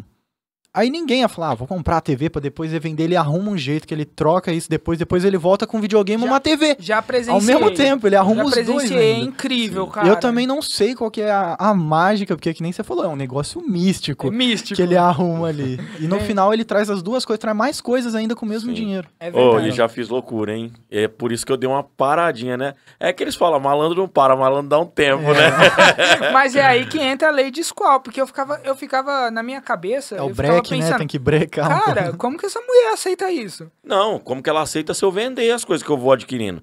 Ela não aceita. Ela, às vezes ela eu se penso. apega, ela quer É, jogar é, depois. às vezes tem, alguma, esse tem alguma coisa que eu falo assim, ó. Ó, eu acho que eu vou, vou vender. igual Eu falo, vou vender isso aqui e tal. Porque já não tô mais usando, eu vou, vou vender ela aqui. Vende. Você quer largar? Caraca! Caraca! É, bem assim. Não, é e eu já assim. presenciei outra coisa, que foi o, a piada mortal. Agora eu tenho Ah, que sim, contar sim. isso. Sim. É, estávamos eu e o William ali no seu sofá. E em raros eu tenho a eu tenho a benção, né, de ter do meu lado pessoas. O primeiro episódio que aconteceu aqui foi meu amigo Coutinho, não sei se vocês assistiram. Sim, claro, assisti. assisti. E o esse amigo meu, cara, ele ri de tudo que eu falo. Então eu me achava engraçadão. É, você falou que ele que te dava força pras piadas. Isso, ele me dá força pra tudo, cara. Ele é um colaborador aqui do canal, cara. Outro dia, a- nossa, abraço, Coutinho. Ele me falou, "Ô, passa a, con- a conta aí do canal que eu vou depositar dinheiro pra apoiar vocês. Eu fiquei, cara, nossa, nem tenho como agradecer. Nem tenho como agradecer, realmente. E aí, o William também costuma rir das palhaçadas Sim, que, que, bastante. que eu falo na casa dele, né? Bastante. Aconteceu um dia que eu não lembro exatamente a piada. Nossa, eu, Eu- lembro. Você lembra? Claro que eu lembro. Cara, estamos eu e ele assim. Estamos lá, né? é, a gente tava. Eu não sei o que a gente tava Não foi nenhuma real. coisa A gente tava assistindo engraçada. alguma coisa? Sim, Não, a gente tava. A televisão tava ligada, mas a gente tava só tomando uma cerveja. Né? Eu, você, a, a minha esposa tava ali também. Interagindo, E conversando, dando. Conversando. Conversa fiada. Conversa Conversa, fiada. de, de, de boteco. Né? Aí rolou essa piada sem graça, na verdade, que eu sei que ninguém vai rir. então, cara, mas é uma Ninguém piada muito sem graça. Tava passando um desenho, né? É um anime, nós começamos a falar de anime. Aí tem aquele anime, Tokyo Go, Sim. certo? Ah, Aí eu falei, eu mano, o que que eu toda vez que eu lembro desse anime, Tokyo Go, aí você pegou e me cortou e falou assim: Eu acho que eu também imagino isso, uma pessoa tocando num gol, né? Toque o gol, não é? Num gol da Por- Volkswagen. num gol da Eu falei Volkswagen. isso, cara. Não é Toque engraçado. gol, toque o gol não é Meu engraçado. amigo, o cara, ele começou a rir, A mas sabe aquela. de chorar. Cara, aquela risada que o cara vai entrecortando assim. E puxando, tentando puxar o ar e não O cara conseguia. tava gargando. O cara não conseguiu parar de dar risada. Aí tá eu e a esposa dele assim, aí de repente a Natália olha. William! William! Aí ela saiu isso, correndo pra rua. Foi bem E eu isso. olhei pro William assim, cara, e ele tava com os olhos, mano, todo Sangrando. vermelho, assim, na ira. E a cabeça dele parecia que explodiu. Eu tava roxo. Meu Deus, o que, que eu vou fazer? Né? E, a, e a esposa dele saiu correndo, gritando na rua. William! Aí, cara, eu peguei e fui em cima assim do William. Eu não sabia o que fazer, porque eu pensei assim: caraca, esse cara tem segundos de vida. Sim, O sim. que, que eu vou fazer? O que, que que eu eu vou faço? fazer? Aí eu peguei assim, dei um tapa na, na cara. William! William deu um tapa na cara dele. Ó. Não, você não vai morrer por causa de uma piada ruim dessa, pelo amor de Deus. Cara, não faz isso Galera, comigo. gente, é assim Sério, que se cara? reanima um cara que tá morrendo. Deus, Você vem e não. estapeia a cara Não, dele. mas peraí, tem Não, mais. Aí tem eu mais. peguei, cara, eu não sei, é, eu não vou conseguir tirar ele tão rápido da, da- do, do sofá e colocar no e colocar no chão pra tentar fazer uma massagem cardíaca. Eu não sabia o que tava acontecendo. Pra mim ele tava sem ar. O que que eu fiz? Eu peguei e fui com tudo Usou assim. o box. Eu fui com tudo assim, comecei a dar tapa no, no, no, no peito dele. Não, nada a ver, né? William! E comecei a bombar o peito dele assim, como se fosse uma massagem cardíaca e tal. Aí de repente chegou assim o irmão dele. O que tá acontecendo? Alan. Cara, aí eu olhei assim, e eu lá em cima, assim, aí eu dei uma afastada, aí de repente ele foi voltando. Eu, eu gosto de pensar que eu te salvei, eu sei que eu não, Não, salvei. mas você não lembra. O, o meu irmão me falou como que você me salvou, porque depois eu senti esse salvamento Ah, no- na minha foi os costela. tapas? Ah! Você me deu um jab, mano, aqui embaixo. é cara, sério. mas eu bati mesmo, eu não sabia o que Ele, fazer, é sério, cara. ele me deu um jab, ele me deu um jab bem colocado aqui, velho, que eu acho que isso daí fez o coração Nossa. assustar e Não, voltar, o mano. negócio tava desligado, ele pum, Sim, ele plugou, né? ele plugou, tá ligado? Olha, soco. Quando Cara, o aparelho para, você lembrei começa a de dar uns uma tapas coisa assim. agora nos Cavaleiros do Zodíaco, quando o coração do Sim. Shiryu para. Quem já Sim, assistiu? Dá um soco nas e aí costas, o né? cara vem, o Seiya vem e dá um socão nas costas. Sim. Mano, lembrando agora, eu acho que eu, eu meti salvou, essa mesmo, foi, cara. você foi o ceia da, da minha vida. Sério, cara. É, Não que eu Aí, seja hora Shiryu, que o, né? na hora que o William voltou, eu tô olhando assim pra cara dele, eu falei, vai ficar sequela, pensei. Não, mas sabe o que, que é o pior? aconteceu, né? Sabe o que, que é o pior? Aí ele voltou assim, você tá olhando pra minha cara? É, o Desmaiou, aconteceu? ele perdeu Aí eu olhei assim, E eu tava tomando tapa ainda do meu irmão. Meu irmão, ah, pá, pá, ainda, pá, ainda batendo no cara ô, que você tá arrumando, E eu William. fiquei puto, Aí o, velho. William, aí o Fiquei irmão bravo. dele começou a chorar. Aí o William, eu falo pra você, cara, você tem que se cuidar. Para com isso, cara, sua família aí, E eu, cara. o que que foi? E eu, o que que é isso, mano? Aí eu olhei pra cara dele, William, você quase foi, mano. Eu falei, você é louco? Você subiu, falei, você é louco, eu só amigo. dei uma Quase piscada, eu subiu. pisquei e você tava aqui na minha frente. O que, que você tá arrumando, E me pior- batendo? pior que bravo. Cara, desse jeito ficou mesmo, bravo, cara. bravo ficou bravo. Aí eu peguei e falei, não, exijo agora, peguei ele, ele não queria, levei pro hospital, a gente passou a noite Ma- lá Sim, esperando, mas né? tem uma coisa que você não contou aí. Ah, O que que aconteceu? Eu tava tomando cerveja. certo. Eu soltei o copo? Em Não. momento algum. Caraca, Em momento velho. algum, o copo E caiu da minha mão. cara ia morrer assim, ó. cara. Ia morrer com a mãozinha Ia assim, morrer ó. Eu convulsionei, segundo cara. você, eu convulsionei, mas a mão firme ali, ó. Cê A é sorte é louco. que você não apertou esse copo, senão ia ser Ah, pior ainda. é Ia ser pior, ia ser ia ser pior. pior, Mas não larguei Mas a eu não bebida. me... Então, eu, eu até depois eu fiquei meio com dor de consciência, eu bati no cara passando mal, velho. Mas eu vou, é que nem Vai ele falou, eu saber. acho que foi isso aí que acordou Sim, ele de volta. acho. Não, é, é, eu, eu... Sim, eu também Por mais acho. amador que tenha sido, acho que. Cara, Mas não- amador não, foi boxe profissional. Não, cara, Pau, ó. deu nele. assim. Eu acho assim, situações desesperadoras existem medidas desesperadas, De- cara. cara, porque a sua, a sua esposa eu entendo, ela saiu Sim. correndo, ela não quis nem olhar pra você. Eu E a acho que filha na não cabeça Ela foi dela. buscar ajuda ali na casa. A não filha. Eu não sei se ela foi buscar ajuda, não. Acho que ela só Na correu do Bel falou: Eu que não vou ficar aqui com esse. É, não, eu acho que na cabeça dela ali, eu olhei pra cara dela, ela, William, e saiu correndo assim. Eu, eu vi no rosto dela a vida de vocês dois passando pelo. O pelo rosto dela. desespero da pessoa de não Eu saber acho o que na hora fazer que eu ali. olhei pro rosto dela, cara, da esposa do William, eu vi ali que passou uma vida na cabeça dela e ali ela já pensou em, em como que seria a vida sem Tô você, viúva. em tudo que vocês viveram junto, eu vi isso, cara.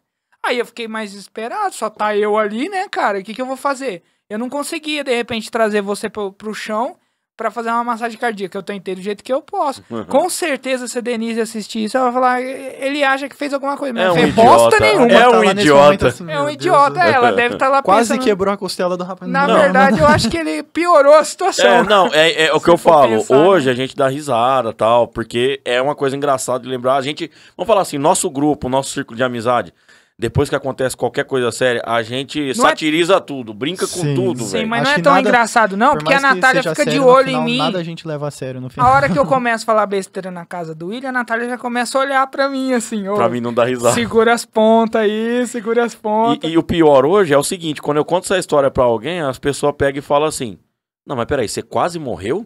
Eu falei, sim, cara, eu quase morri. Quase morreu. Aí falou, mesmo, uai, mas cara. você, da próxima vez você faz um testamento falando pra quem que você vai deixar tal game, pra quem que você vai deixar o outro. Exatamente isso, porque você falou que sua esposa fica muito brava quando você Quer é, vender. quer vender o esquema, né? Sim. E aí, depois que aconteceu tudo isso, eu olho pra cara dele. É, meu irmão, o que seria da sua coleção, hein? Tá em boas mãos na mão da Natália, já que ele falou que ela fica de olho nos games, não quer que você Sim, vende, ela já pensou mas, assim, ó, meu Deus, como que eu vou polir essa prateleira Você cheia sabe de coisa que, que, eu que, vou que, fazer? por experiência própria, eu tenho um caso, né? De um grande colecionador que, que faleceu agora. Tem, tem seis meses que ele faleceu. Que inclusive eu, eu tenho. Eu tenho Ele era um muito- dos maiores colecionadores Sim, da ele região. é, ele é- é de Leme, né? Até tem. Ainda tem o. o- como é que chama? O, aquela rede social? Não o Facebook, o. Orkut. O. Orkut Nossa, não, Orkut, pô. agora eu entreguei minha Aí idade. não, você é vozão mesmo, pô. Você não é tiozão, Caraca. não. É. Bom, enfim, ele tem ainda. Twitter. Twitter, isso. Ele tem isso aí, tem o Insta, né? Que é Leme Games e tal. Ele faleceu Cara, faz pouco tempo. Sim, a coleção dele, enorme, enorme, enorme, enorme. Tem coisa ali que eu nunca tinha visto na minha vida. Nunca tinha visto Pelo mesmo. que você fala, é uma das maiores coleções Sim, que eu já. que eu já vi também. Claro, tem muitos E colecionadores. agrega todo esse tipo de coisa, né? Games. Sim, tudo. É, é action figure, que é no caso os bonecos, né? É, é videogames dos mais antigos que você imaginar. Tem videogame ali que eu nem conhecia. Inclusive, a, minha amizade com a dele surgiu através disso. Os eu dois fui- colecionadores. Eu fui vender um aparelho, né? Um Virtual Boy, que é um dos videogames muito, muito, muito antigo, que eu acho que quase ninguém conhece, da, da Nintendo. E aí ele faltava esse pra coleção dele. Entendeu? Aí ele pegou e me procurou e tal. E ele falou assim, ó, cara, só tem um problema. É, se você for louco o suficiente pra negociar comigo, você pode, vem aqui, eu quero que você venha pra Leme. Porque eu não confio de mandar esse negócio pelos correios, que é uma coisa muito delicada, e eu não confio. Quer dizer, ele É, também respeita a também. pessoa que tá comprando. Aí ele pegou e falou: Posso te fazer uma proposta? Você vir pra cá, eu te ofereço isso, isso e isso. Só que você traz um negócio pra mim. Pago tua viagem, você vir. Caraca, o cara É. pagou sua viagem. É, cara, pagou ele meus gastos. ele pagou Ô, meus gastos. e ele era um Ele queria- desenvolvedor de software, né? Sim, ele era cara, mega ele- inteligente. Ele, ele, é tipo assim, é um cara que. Acho que isso até que atrapalhou um pouco ele, né? Ele era um cara que ele trabalhava uma vez por Com mês. tecnologia. Uma vez por mês. Uma vez por mês, uma vez o por cara mês tinha e tudo o cara tirava o dinheiro suficiente pra se bancar dois, três meses. Isso é, comprando muita coisa cara, porque ele tem coisa lá, tinha aparelho lá que ele comprava de. Eu presenciei. Eu tenho até as conversas salvas até hoje, que eu não apago nada. Coisa de 7, 8 mil, 9 mil reais. Isso, assim, o intermediário. Que eu já vi lá aparelho dele, que tem gente hoje até que tá de olho na coleção, né? E eu tô até ajudando a irmã dele a tá repassando isso aí e tudo. Que custa 12, 20 mil reais. Meu Deus. Coisa que você não acha, entendeu? Ô, cara, isso daí te ajudou também a, a fazer essa decisão? De tentar melhorar Sim. seu bem-estar, a sua Sim, saúde? sim. Eu até converso com a Você irmã sabe dele. a causa da morte, hein? Sim. Foi infarto, né? Sei, foi farto. Ah, até converso com a irmã dele. A irmã dele também se motivou, que ela, ela também tava com um pouco de sobrepeso. E aí eu até conversei com ela, né? Porque eu fui um dos primeiros que entrou em contato quando soube. Aí eu falei, ô Marta, é, o Marcos morreu mesmo, faleceu e tal. Sim, William, minha mãe encontrou ele sentado no quarto, é, na, na, na, na cama, no chão da cama, encostado na cama.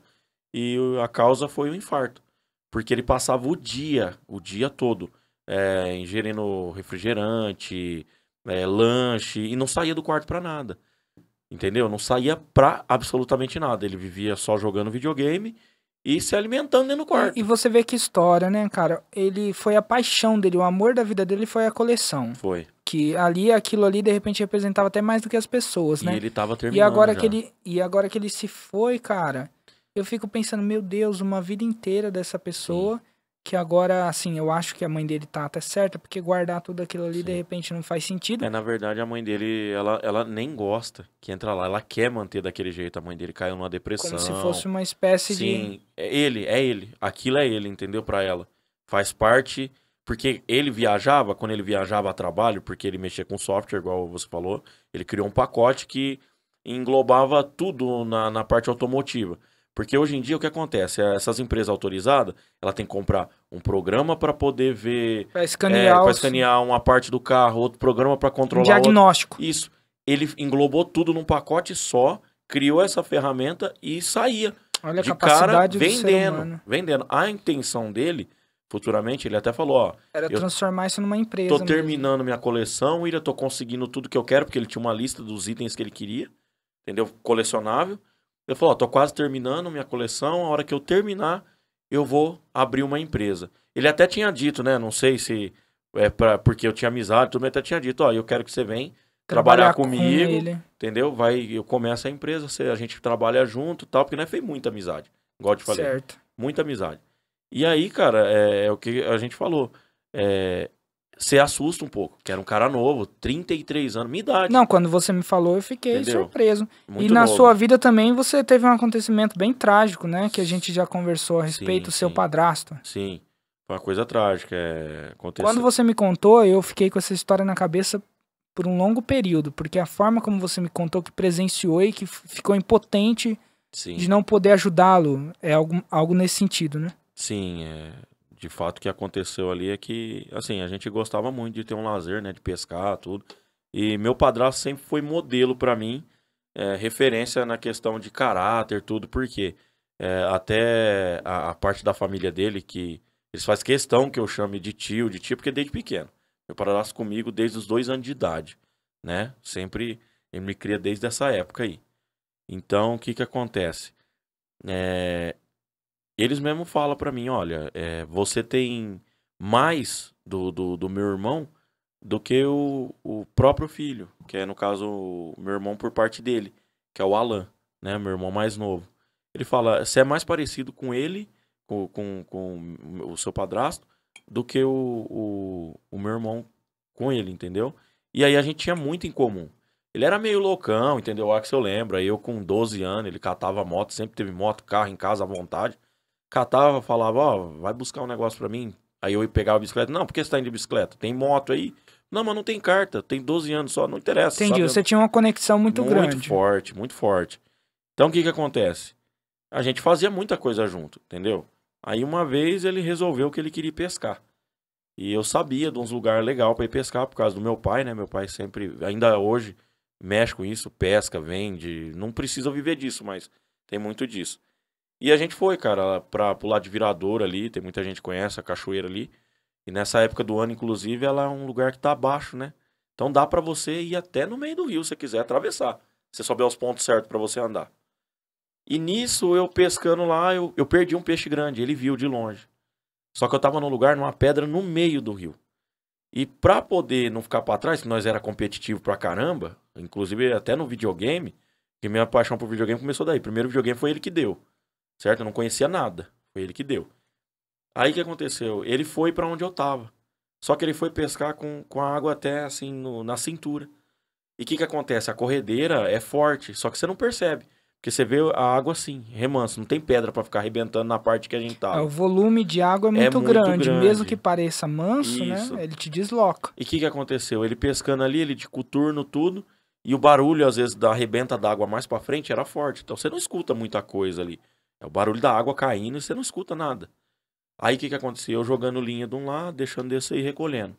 Numa dessas que eu joguei até eu recolher, ele já tava exausto de tanto nadar. Ele, a água tinha passado uma rasteira nele e ele tava tentando subir pela corredeira e não conseguia. Aí ele começou a me gritar: William, William, ajuda, ajuda. E eu não consegui fazer nada. Meu porque não Deus. tinha uma árvore, não tinha nada, nada, nada. E se eu pulasse junto, eu tinha ido junto. Era dois que minha mãe tinha perdido, entendeu? Não ia ser só E ele. fora você observando toda essa situação, que eu acredito que seja desesperadora, tinha mais alguém também? Tinha, tinha. Tinha um amigo do meu avô e o meu avô. Só que eles estavam bem longe na, na E beirada. você pensou em tentar se Pensei, jogar também ali? Pensei. No caso, é, eu até fiz uma, uma, uma certa loucura. Que eu saí, é, eu, eu tinha os lugares certos pra andar. Eu saí olhando pra ele e andando dentro d'água. Teve uma hora que eu cheguei a escorregar e eu caí, só que eu consegui segurar numa pedra e subir, entendeu? E nisso eu fiquei orientando ele. É, falei, ô Clóvis, nada pra lá. E ele tava indo bem. Aí o que, que aconteceu? A pessoa, quando tá ali, tá desesperada Tá já, porque aí ele deixou ir. Ele parou de tentar nadar, mas ele já tava cansado. E o coturno pesa dentro d'água. entendeu? Molhado ainda. né? Molhado, pesa muito. O que que, que que aconteceu? Ele viu meus avós, o meu avô do outro lado, e ele já tava quase na beirada daqui, do, do, de uma margem. Ele viu meu avô do outro, e meu avô, na inocência, chamou ele. Hum, Clóvis, para de nadar aí, para de brincar, vem pra cá. Na hora que ele fez isso, que ele escutou meu avô, ele foi nadando pro rumo.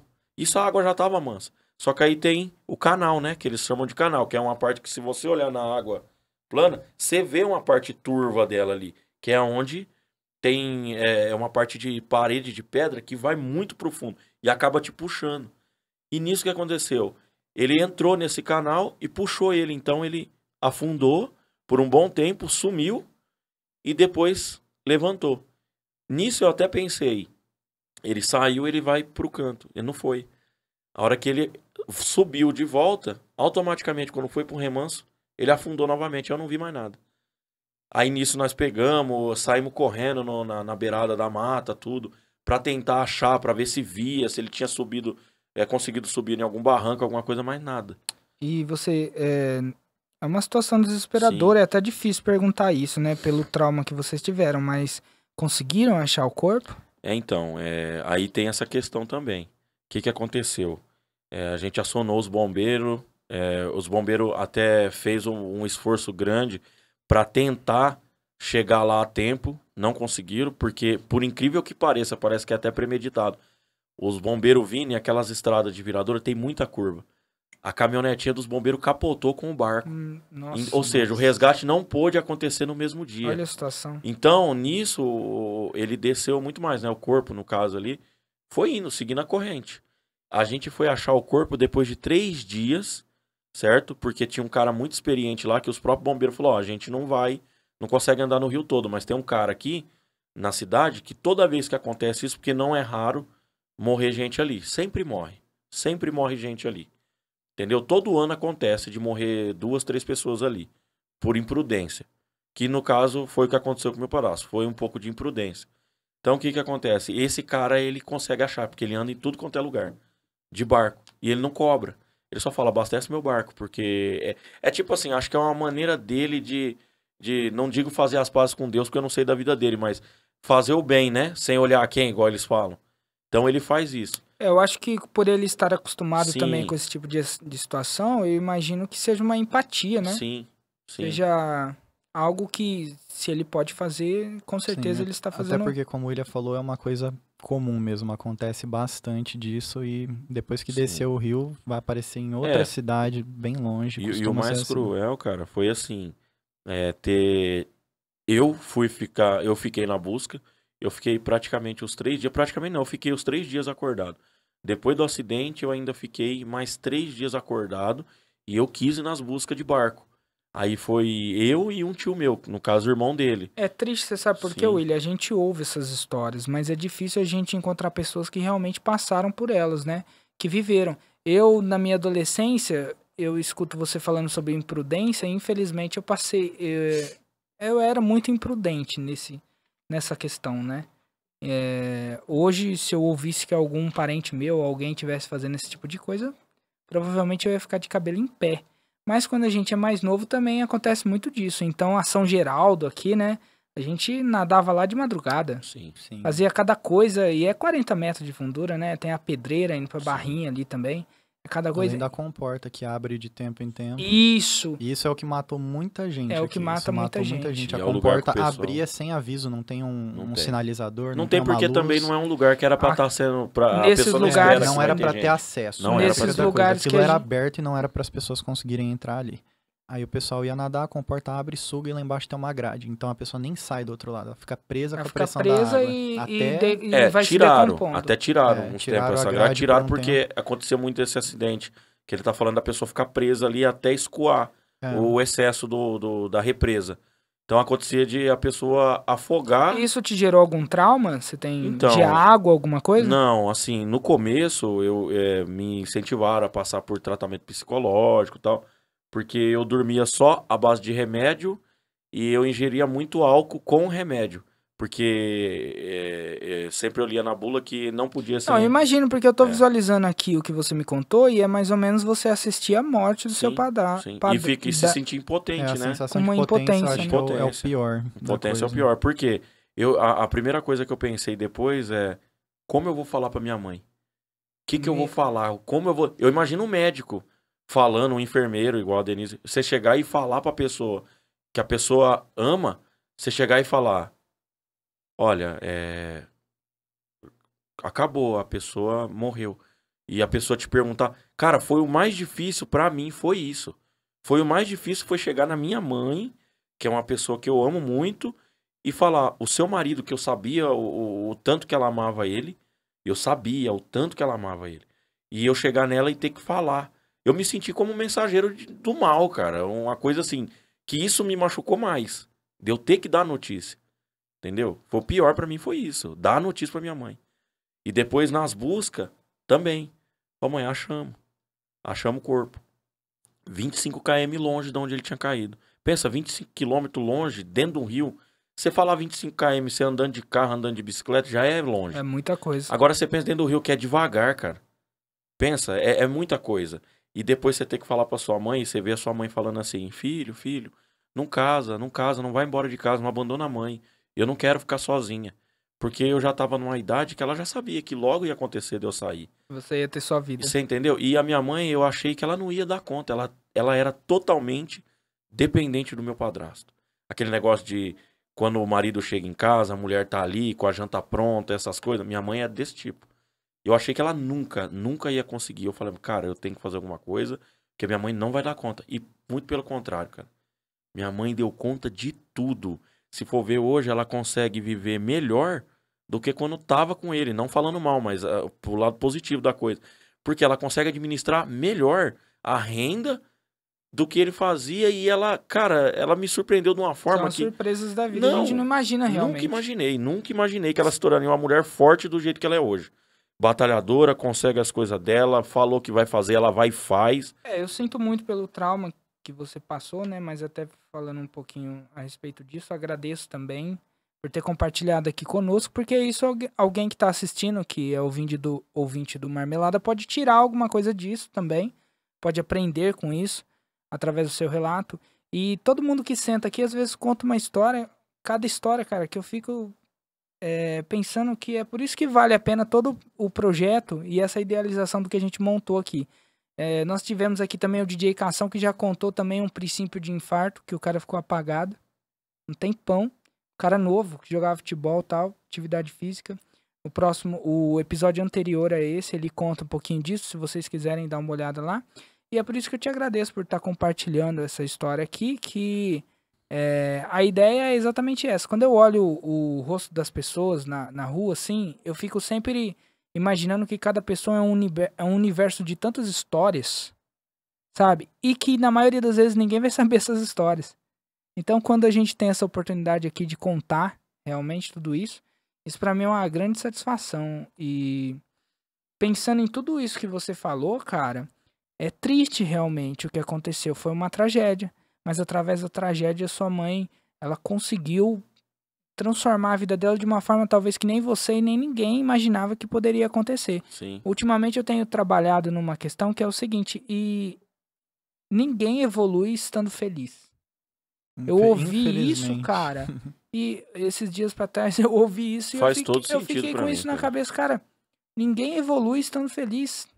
Sabe? É muito louco isso. Cara, o processo da melhora, ele é árduo, sempre. Sempre, sempre. Não, mas é, muito aquela, né? difícil. Você sempre tá buscando a felicidade. Ó, não Então, entenda mal, tá não estou feliz- falando que, que era necessário acontecer o que aconteceu com seu padrasto para sua mãe evoluir.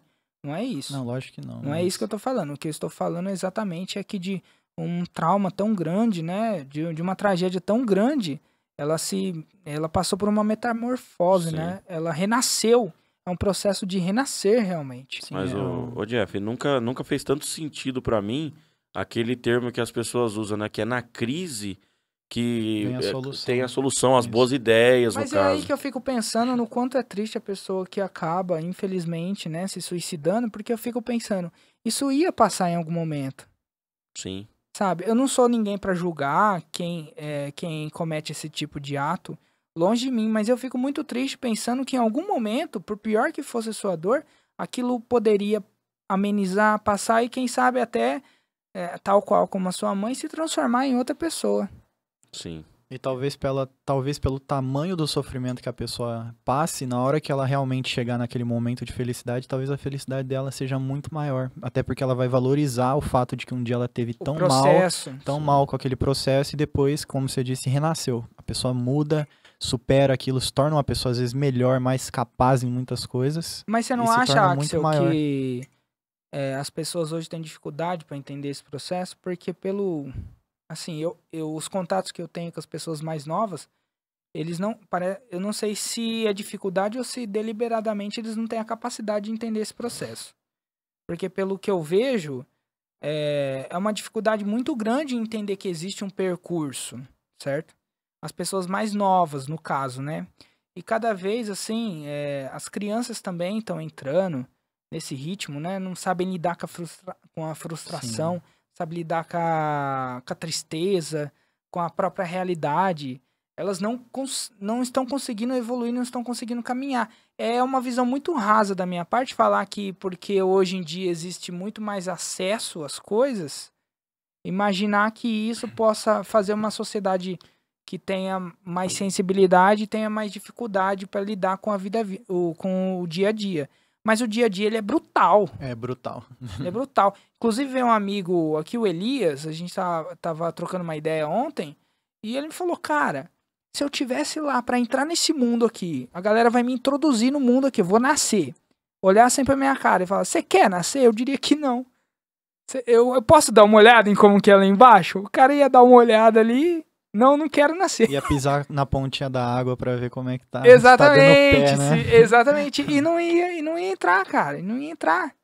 Porque é uma- a vida é muito difícil, realmente. E o que eu mais me deparo hoje em dia é cada vez mais cedo as pessoas com mais dificuldade para lidar com isso. E é, é, é um problema que talvez a sociedade está encarando somente como um mimimi, como várias outras coisas, mas que eu acho que é um problema sério. Jeff. Nesse ponto eu concordo. Eu concordo, eu acho que muito do que acontece é igual você disse. é- parece que não, não se é mais possível lidar com a frustração. As pessoas estão. Não sei se é hiperestimuladas, não sei se é questão de tecnologia ou se é uma questão cultural, porque aquele, aquele ciclo das gerações, onde tem uma geração que passa muita dificuldade, aí depois ela se esforça para que a outra não tenha dificuldade, sendo que dificuldades são coisas naturais para o seu crescimento.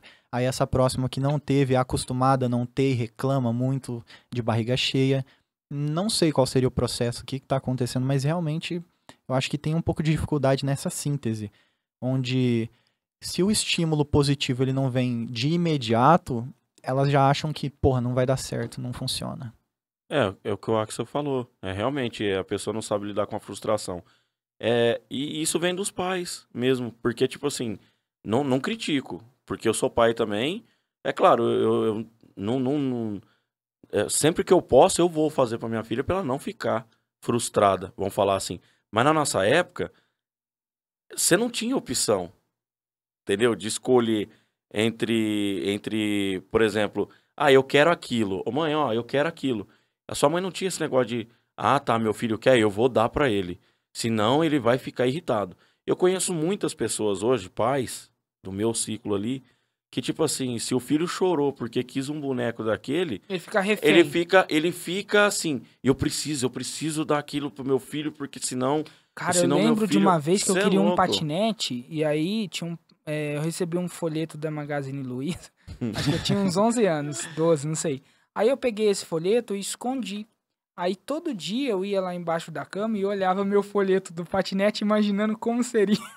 cara, e quando eu fui ter um patinete já tava quase no final da fase dos patinetes, cara. Sim. Então, assim, e olha que eu ainda tive a oportunidade de ter algumas coisas. Mas eu acho que as coisas tinham mais valor. Sim, pela Nesse dificuldade sentido. sempre. Sim, é isso que eu falo. A criança ela consegue as coisas tão facilmente e a- os pais não percebem que é, isso tudo que ela faz involuntariamente Sim. tá criando um caráter na criança de tudo tem que ser fácil pra Claro mim. que não é só os Não, pais. não é só os né? pais, é é os em pais geral, a é sociedade. junta, é uma questão de sociedade em cultura, geral. Mas... é o que eu mas- falo. Os pais, os principais que deveriam, que sempre eu, eu tive isso, sempre eu escutei isso. Primeiro lugar, a educação vem da onde? Vem de casa, vem de berço. Sim. Então, tipo assim, eu não acho ruim você, por exemplo, você não ter condição ou você ter condição e não fazer naquela hora pra criança só porque ela quer, porque ela exigiu aquilo. Porque hoje é igual eu falo, se você deixar, os filhos te faz de refém.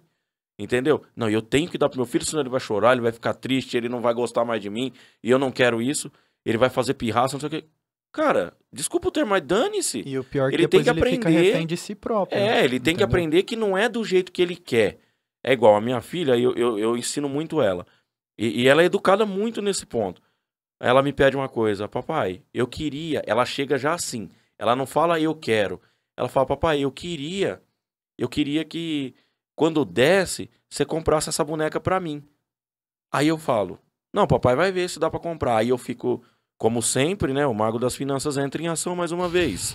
e aí eu pego e fico lá, ó, nesse dia, é, Mas tal tem mês, todo um processo. tem, né? esse mês eu vou... Porque eu e também ela não tenho passa por um processo também de ir lá e falar com você de uma determinada forma. Sim. Ela não, não chega em você exigindo. Ela não impõe. Você vê que o simples entende. pedido já ele já Sim. tem mais vontade de fazer do que o filho É. exigindo, Sim. porque no caso o que aparenta é que tipo Mas eu assim, vou te falar. o É pai não vai fazer pro filho, É não, não tô falando que os pais não fazem pro filho porque não quer, mas o que fica aparente é que tipo assim, o pai ele não vai fazer pro filho porque pô, eu quero fazer, eu tenho capacidade e tudo mais, é por ele ter ficado refém e aí o filho vai fazer aquela birra e vai dar todo aquele problema e depois o filho é igual aquele moleque que se joga no chão do supermercado, por Entendi, exemplo. Pra evitar, né? Pra, às vezes até pra evitar, porque se torna um comportamento tão recorrente, o filho tantas vezes faz o pai re- virar refém, que chega uma hora que o cara fala, meu Deus, Mas de eu novo ele quer entendo isso coisa, também, entendeu? cara. Eu Sim. entendo, até porque eh, eu já tive uma experiência. Você não quer problema, cara. É, eu entendo. Você é. pode não querer, mas infelizmente É. você vai É o ter seu que... problema, É, exato, né? o problema E é o é, seu, é você seu, vai ter que exatamente. lidar. É o seu probleminha e você ama ele. Só Isso que é, o pior. seguinte, cara, não tem manual mesmo, né, velho? Cara, mas isso Não é muito de antigamente. é um- Tem até uma piadinha que todo mundo fala, que é chula pra caramba, todo mundo fala. Filho, é, pe- peido é igual filho. Você só aguenta o seu. Ou aguenta o seja, seu. é você que é obrigado, foi você que fez. Você tem que lidar com isso. Aí muitas pessoas querem lidar da forma mais fácil. Tipo, é igual hoje em dia. Ai, meu filho, não tem com que se distrair, não sei o quê. Vai brincar, vai, eu não quero, eu não quero. O que, que ele faz? Tó, taca esse tablet na mão dele e põe ele pra ficar assistindo alguma coisa. Igual o Ai, Axel falou no início, é, né? Que é o primeiro paz. presente Primeiro hoje em dia. presente hoje em dia é o tablet É e o o celular Por quê? Porque dá paz. Ai, me deu paz. Só que eu mesmo, como pai, parei pra analisar. Cara, Que paz não era uma escolha. E a Denise não fala é uma coisa escolha, a respeito entendeu? disso, porque a Denise também é professora. Ela fala o seguinte: quando os pais chegam para é, pra falar sobre os filhos, e eu vou fazer alguma reclamação a respeito dos filhos, eles geralmente me respondem: Ah, mas em casa ele não faz isso. Você tem dois filhos, um na escola e um em É, casa, né? Aí ela fala: É claro que não faz. Na sua casa você dá o tablet para ele, não dá problema para você. Sim, você Mas não negou aqui na- o estímulo Exatamente. que ele queria, e na entendeu? casa, ainda além do tablet e do celular, existe a autoridade do pai, existe, né, uma série de coisas. Quando acontece isso na escola, o professor ele é muito limitado. Porque mal ele pode chamar atenção, É, ele hoje- não tem um tablet para dar para em dia, criança. ele se Ele torna refém Ele do, se- do o- aluno. os professores se tornam refém. Ele se É torna é muito refém. Você difícil. pode ver que às vezes vão supor, Pô, o já aluno aconteceu tira comigo, uma má cara, nota na escola, da- o pai vai na escola reclamar Isso, do já aconteceu comigo do, da, da mãe da criança chegar em mim e falar o seguinte: eu não aceito que você fale assim com meu filho. Peraí, o que, que aconteceu? Não, é porque ele disse que você aumentou o volume de voz. Falei, minha senhora, eu dou aula para 30 crianças. Eu tenho que aumentar Se uma hora pra alguém ouvir. Se eu né? não falar alto, e eu, e eu já falo bastante, se eu não falar alto, o, o último da fileira não vai conseguir escutar. Ah, mas mesmo assim eu não quero que você fale alto com ele. Aí, não, tudo bem, pode deixar. Você tem que engolir seco, né? Tem Às que vezes. engolir. Então, cara, é muito difícil, porque eu costumo falar o seguinte: o pessoal acha que é fácil ser professor. E aí acontece o seguinte: faz o seguinte, faz o experimento. Pega o seu filho e mais três crianças, leva pra sua casa e tenta ensinar qualquer coisa, a coisa mais fácil que vier na sua cabeça durante uma hora. Sem dar esses E de- estímulo positivo fácil, né? Isso, Ó, se você isso. fizer, eu vou te dar um Sem tablet, tablet, sem sem chantagem, nada. só qualquer por coisa, aprender. qualquer coisa. Se você quiser Sem ensinar, vamos fazer o Uhum. seguinte: leva para sua casa e tenta ensinar o, o B mais A, que seja. Né? Tenta ensinar qualquer coisa, a coisa mais fácil que vier na sua cabeça. Durante uma hora, durante uma hora, tenta ensinar essas quatro crianças, o seu filho mais três. E depois você vem conversar comigo. Porque todo mundo que já teve esse tipo de experiência, cara, volta e fala: Nossa, não sei como você consegue. Ô, Jeff, mas agora, por exemplo, você sabe disso. Hoje em dia mesmo, Não, é, é ali. hoje em dia mesmo, é, tem a questão da, da, da- da- das pessoas tá, tá pegando e tendo que, é, vamos falar assim, ensinar seus filhos de casa. Cara, o tanto de reclamação que tem já de pais que falam, eu não tô dando conta, o fulano, o fulaninho não, não, quer é a fazer, coisa mais fácil. e não sei o Exato. que, e não Ó, sei o que lá. Agora na pandemia tem algumas mães que me mandam o seguinte: é só se eu matar meu filho pra ele fazer. Aí você falou, uai, lá na sala você me obriga que eu consiga, tudo bem, minha profissão, mas você fala que é fácil? Como então, assim? Não o é que fácil, acontece meu, seu queridinho, isso, Axel. entendeu? Porque assim, é, o muito que vem dos pais, eles falam o seguinte: "Ué, mas você é professor, você ganha pra isso. Você tem que arrumar um jeito de fazer ele fazer". Mas agora eu acho que com a pandemia, talvez os pais eles tenham mais consciência do quanto é difícil fazer o filho deles se interessar por algo, desenvolver algo, principalmente no âmbito de escola. O quanto é difícil, cara. Muito difícil. E agora você multiplica isso, né? É, vezes 10, porque. Vezes 30, né? Porque são 30 alunos. Imagina. E todos. E cada um diferente do outro. Sim, cada um com uma criação, uma cultura diferente. Cara, é, é quase uma missão impossível. com os Mas a gente tá lá, cara, com a tá boa vontade. pique da criança ainda. É, em toda. Eu tenho mais de 10 anos de licenciatura. Eu não me lembro de ter encontrado um professor que deliberadamente, por vontade própria, falava: tô nem aí. Não Eu tô sim, nem aí, eu cara. sim. É? Eu sim. É mesmo? Não vou dar nome, não, É mas mesmo? eu sim. Espero que não seja Denise. Matou, hein? Então, é mesmo. Ah, não, tia, mas a Denise era, era aceitável, né? Tipo assim, pensa, igual você falou, hoje em dia, as crianças até um pouco mais comportadas, se for Não, ver. que eu falo assim, o o professor falar que não tá nem aí, no sentido assim, não tô nem aí, vou sentar aqui, não vou fazer nada e tal. Então, porque eu penso nesse sentido, o assim, todo mundo que eu já vi da aula, por cada um tem o seu jeito, mas todos são muito esforçados e comprometidos pra pessoa tentar aprender, sabe? Sim. Inclusive os, os professores eles ficam doentes de tanto tentar. Porque ele tenta de um jeito, ele tenta do outro.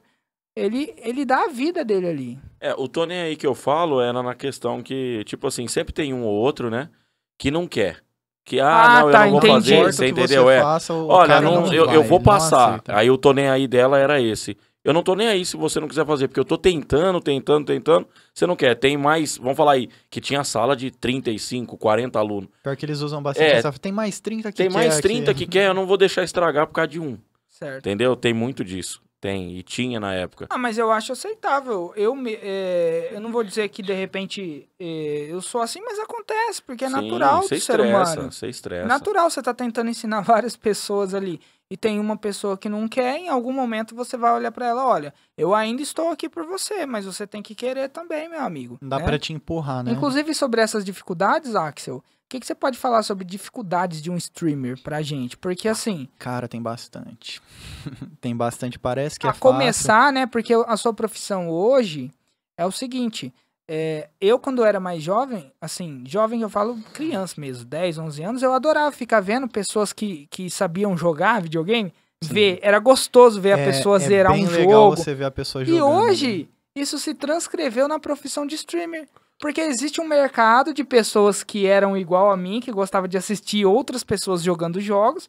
Hoje exi- existe esse mercado que é o mercado de streamer. Você entra lá, por exemplo, na, na, na stream do, do Axel, vai ter várias pessoas acompanhando o Mercúrios, né? Mercúrios. Isso. TV, é, jogando os jogos, interagindo ali, isso é super legal, porque eu, quando eu vejo esse tipo de coisa, eu lembro realmente de quando eu era criança do quanto eu gostava.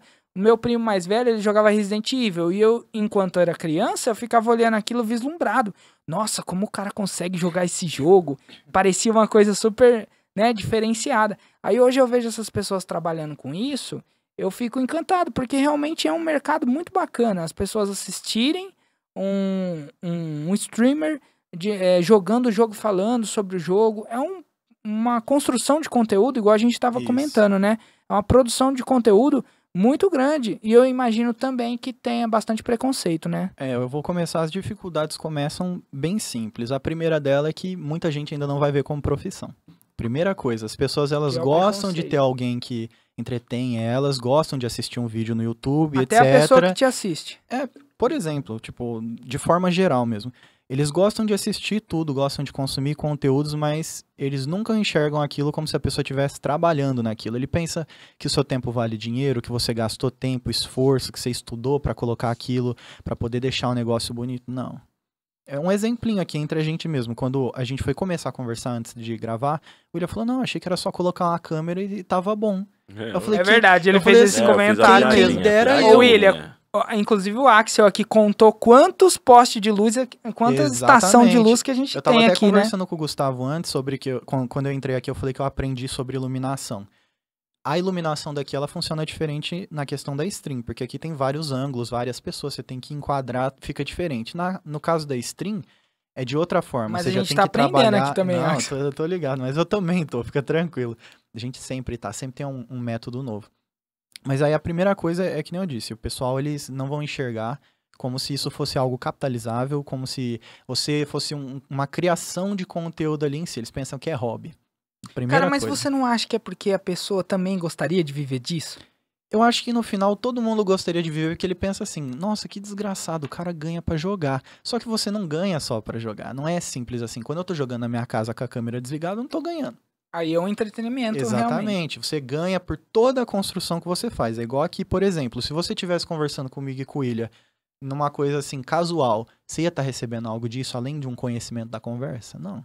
Você não ia estar recebendo dinheiro. Você tem que produzir, você tem que fazer o seu estúdio, você vai ter que configurar tudo, que é a parte mais difícil, você tem que fazer tudo funcionar perfeitamente, tem um backgrounding aqui que ninguém vê. E a Enquanto gente a gente fica tá morrendo de medo, cara, de uma vírgula dar errado Dá aqui, errado, porque, porque, ferra cara, tudo. um erro que tem parece que estraga tudo. Pelo menos pra gente. É o que eu disse. Sim. Eu, eu, quando eu vou criar, eu sou muito crítico com as minhas coisas. Você vai fazer aí, você tem que colocar uma imagem bonita, você tem que colocar uma música gostosa pra conversar com o pessoal, se preocupar com direitos autorais. Coisa que a maioria das pessoas aqui no Brasil não tem nem conhecimento disso, não sabe nem como funciona uma política de direitos autorais.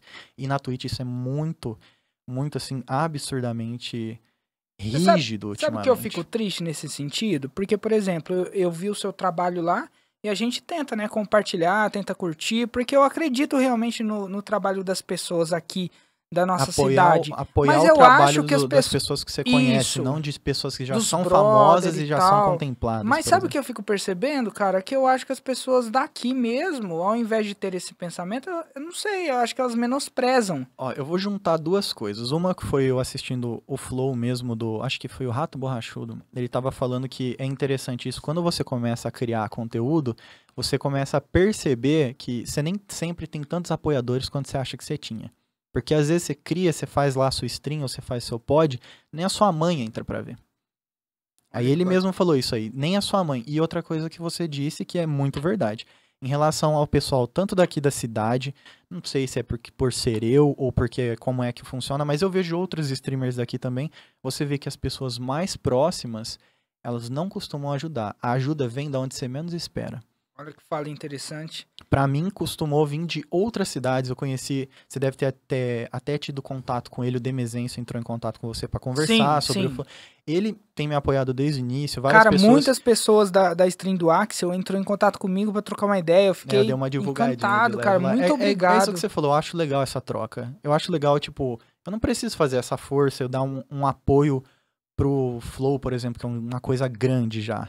Eu quero apoiar quem tá começando. O cara tá precisando de pra ajuda gente ali. crescer junto, Pra né? incentivar, entendeu? É, não- às vezes é até a questão do incentivo. Você pode ter toda a estrutura, se você não tem. Você tá criando conteúdo para as pessoas verem. Aí se as pessoas não vê, qual é o sentido? Entendeu? Então você tem que ajudar. Eu acho isso totalmente válido. E aqui em Sertãozinho parece que não tem muito isso. E não é só com questão de criação de conteúdo em si. Qualquer negócio que você vá fazer, você vê que seus amigos não te ajudam. Eu percebi pessoas do rolê de antigamente e tal, uns foram fazer coisa de estamparia, outros trabalham com tatuagem, outros trabalham com, sei lá, com edição, cada um faz uma coisa. E os amigos deles não compram com eles. Então, Quando eles vão fazer uma edição, ele quer Certo. procurar um cara lá de outra cidade, renomado e tal. Porra, ajuda seu amigo. A minha irmã, Entendeu? ela tinha comentado, ela faz um trabalho nas redes sociais com direito. Não sei se vocês já viram alguma coisa, de repente, no Instagram. E ela tem um sucesso muito bacana ne- nessa parte do direito. Ela dá consultoria, muitos estudantes procuram por ela, porque ela já tá bem quista na área. E ela me falou o seguinte, olha, no início somos nós aqui, né, as pessoas próximas que vamos estar consumindo o seu conteúdo. Mas com o passar do tempo, nós não somos seu público. Sim. E o seu público vai vir da onde você menos espera. Que é Exatamente. exatamente o que você disse. Você- Apesar de que a minha mãe, cara, ela assiste todos os episódios. Ai, não, nesse legal. caso, tanto eu quanto você, a gente tem sorte nisso. Mas o que o cara quis dizer é que é verdade. Muitas vezes a própria mãe do cara não assiste, a pessoa mais próxima É. ali não assiste. E é que nem você disse. Alguns próximos, realmente próximos, que realmente gostam de você, eles vão te apoiar. Mas aquele outro pessoal que você pensava, caramba, o pessoal tava sempre comigo, gostava deles, etc. O pessoal sempre, é, sempre me Mas elogiou, será que é porque eles não comigo. veem você fazendo e eles queriam estar fazendo também? Mas aí, pra não se sentir cobrado, eles se afastam desse tipo de coisa. Porque, por exemplo, o Ilha, a gente estava conversando com o Ilha a respeito de colocar em prática um, um regime, uma melhor forma de vida. Eu vejo que as pessoas elas têm dificuldade quando tem alguém fazendo isso que você está fazendo e isso que você está fazendo. Porque elas olham para vocês e ficam lembrando que bem lá no fundo tem uma cobrança delas mesmas que elas gostariam de estar tá fazendo também. Mas aí elas, como elas não estão colocando em prática, elas têm raiva de quem está colocando em prática. Eu acho que não seria dessa forma em si. Eu acho que é o seguinte, isso minha mãe mesmo já disse. Eu acho que é legal é, colocar da seguinte forma: o sucesso que você tem, normalmente, ele costuma ser mais bem aceito por quem está distante. Porque quando você está muito próximo a alguém e você começa a ser bem sucedido naquilo, você abre a comparação. E as pessoas não gostam muito de ser comparadas. Ele vai olhar, você pode ver. Vamos supor que você tem um amigo um pouco Cara, distante. Você troca muita ideias com a sua mãe a respeito do converso que você está desenvolvendo, muito com ela, né? Converso muito com ela. É uma grande amiga. Eu converso muito com ela. Eu acho até, tipo, que as pessoas deviam fazer mais isso, porque você vai ver que em algumas situações da vida ela vai ser a única pessoa que tá lá por você. É Aqueles verdade. seus amigos de rolê lá. E tá ela divulga Mas, muito ó, o canal dele. Divulga pra caramba, porque toda eu tenho sabe ela, que- né? Eu vejo lá, ela sempre antes da stream, ela, posta uma- todo mundo ela ver. dá uma pisada lá, Ah, que faz. bacana. Eu, eu adoro esse tipo de coisa, cara. Minha mãe também, toda a minha família, cara. A, a, a minha tia, que é costureira, faz as camisas pra mim. Nossa, beijo também. Tia. Enfim, tem. é, é, nesse ponto, é igual você falou, nós somos muito abençoados e tal. Mas, voltando a falar exatamente do que você estava desenvolvendo, essa parte de, por exemplo, a pessoa só olhar determinada coisa como um hobby, isso, principalmente em cidade pequena, isso é muito. Isso é muito claro, né? Sim, aqui principalmente. Eu acho que não é nenhuma questão de ser cidade pequena, mas fica mais intenso aqui, porque culturalmente tem coisas que demoram um pouco pra chegar pra cá. Mas é, é bem desse jeito mesmo. Você vai fazer alguma coisa, o pessoal alguém acha tem que que, é fazer, hobby, não é? Tem que fazer. Alguém tem que fazer. E você tá fazendo, eu tô tentando fazer ainda. Você, É. você comentou até da, da- de pessoas aqui em Sertãozinho, que ainda é uma área muito assim, né? Tem, tem dois rapazes aqui que, que tentaram, né, bastante. E acho que um deles só que teve sucesso, que é o rapaz lá, um menino novo, né? Que o canal chama Mamute Congelado. Ele é daqui. Eu já ouvi falar sobre é esse canal já. Ó, tem- Moleque, moleque deslanchou, velho, fazendo, filmando o dia a dia dele. E você vê, aqui mesmo, de repente, ninguém conhece. É, eu, eu particularmente, eu só fiquei sabendo dele quando ele já era grande. Mas Isso. eu não, tenho, não tinha convivência com o cara Não, no- eu no também meio não, dele. fiquei sabendo depois, eu nem Mas sabia fiquei que era daqui. porque cê- mas ó, como que é? O fato de eu que moro aqui e a gente conhece todo mundo. Você até falou, porra, todo mundo que eu conversei sabe quem que é o Axel. O fato de você tá aqui no meio onde qualquer conversa chegar fácil, por que, que ele não chegou pra mim? Porque quem tava próximo a ele não ajudou ele, É, não divulgou ele. faz Ele sentido. conseguiu apoio de quem tava longe, quem tava longe não me alcança. Só alcançou quando ele já tava gigante, eu conseguia ver ele daqui. Uma entendeu? pessoa, assim, que trabalhou exaustivamente aqui pelo Marmelada em divulgação nos vídeos e tal, foi a Denise. Cara, eu fiquei muito surpreso. Massivamente, cara. Ela fazia um- uns troços que eu não dou conta.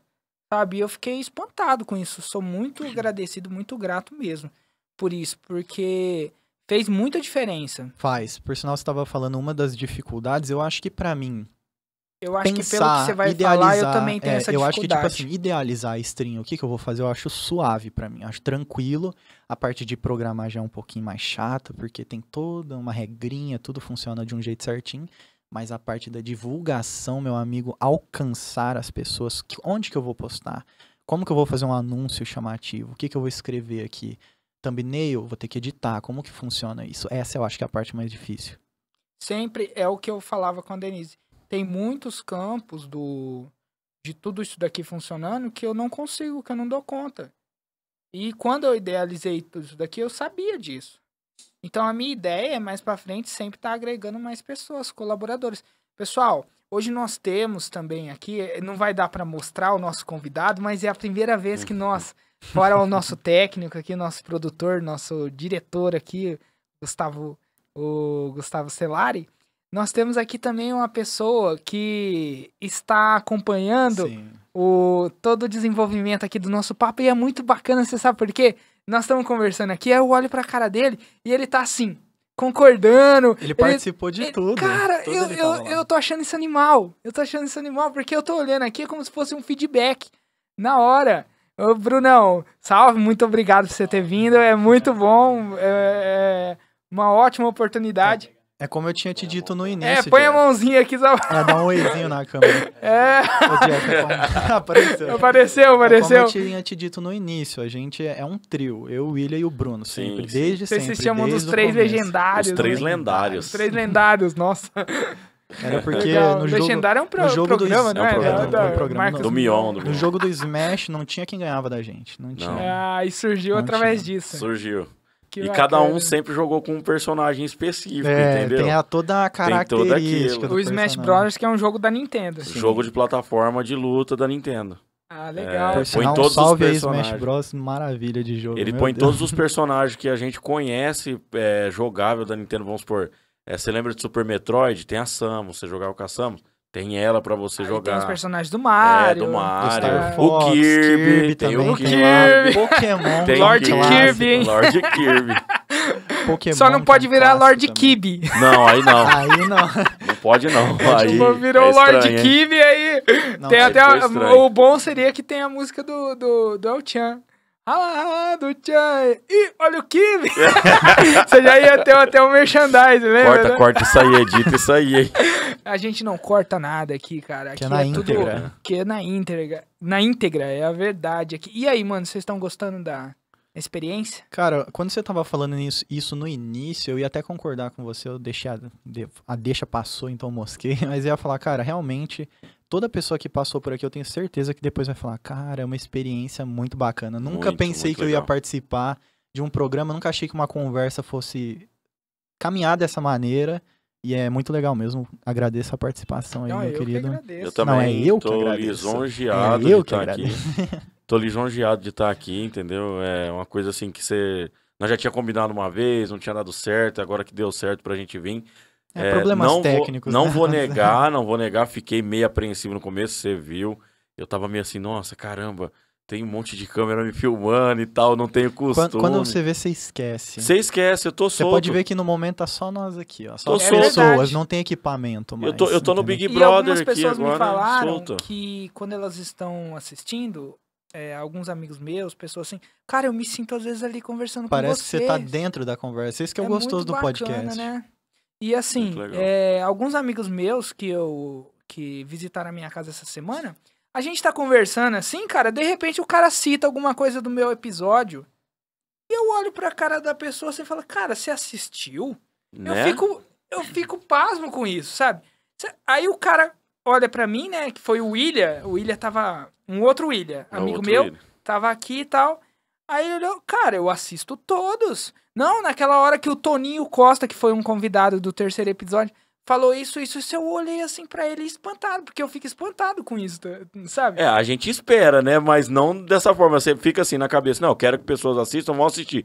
Mas uma pessoa próxima, assim, caramba, ele assistiu mesmo. Ele assistiu Sim. mesmo, cara, eu fiquei espantado, eu fiquei E espantado. quando você vê isso dando fruto, é muito gostoso, cara. Você vê o feedback, você vê que a pessoa gostou, você fala, caramba, eu consumia isso, eu olhava distante de mim, agora que eu faço, o pessoal fala que tá legal. É muito da hora isso, velho. Exatamente, claro que existe, né, uma enxurrada de críticas. Ah, mas hater sempre vai é. existir. Hater e sabichão. Fica tranquilo que tem de monte. Mas uma coisa que me falaram também que é, não me desanimou, mas eu tive que fazer um processo de reflexão. O cara olhou pra mim e falou: Cara, se já tem o Flow, se já tem esses, esses programas que são tão legais, por que, que eu vou assistir o seu?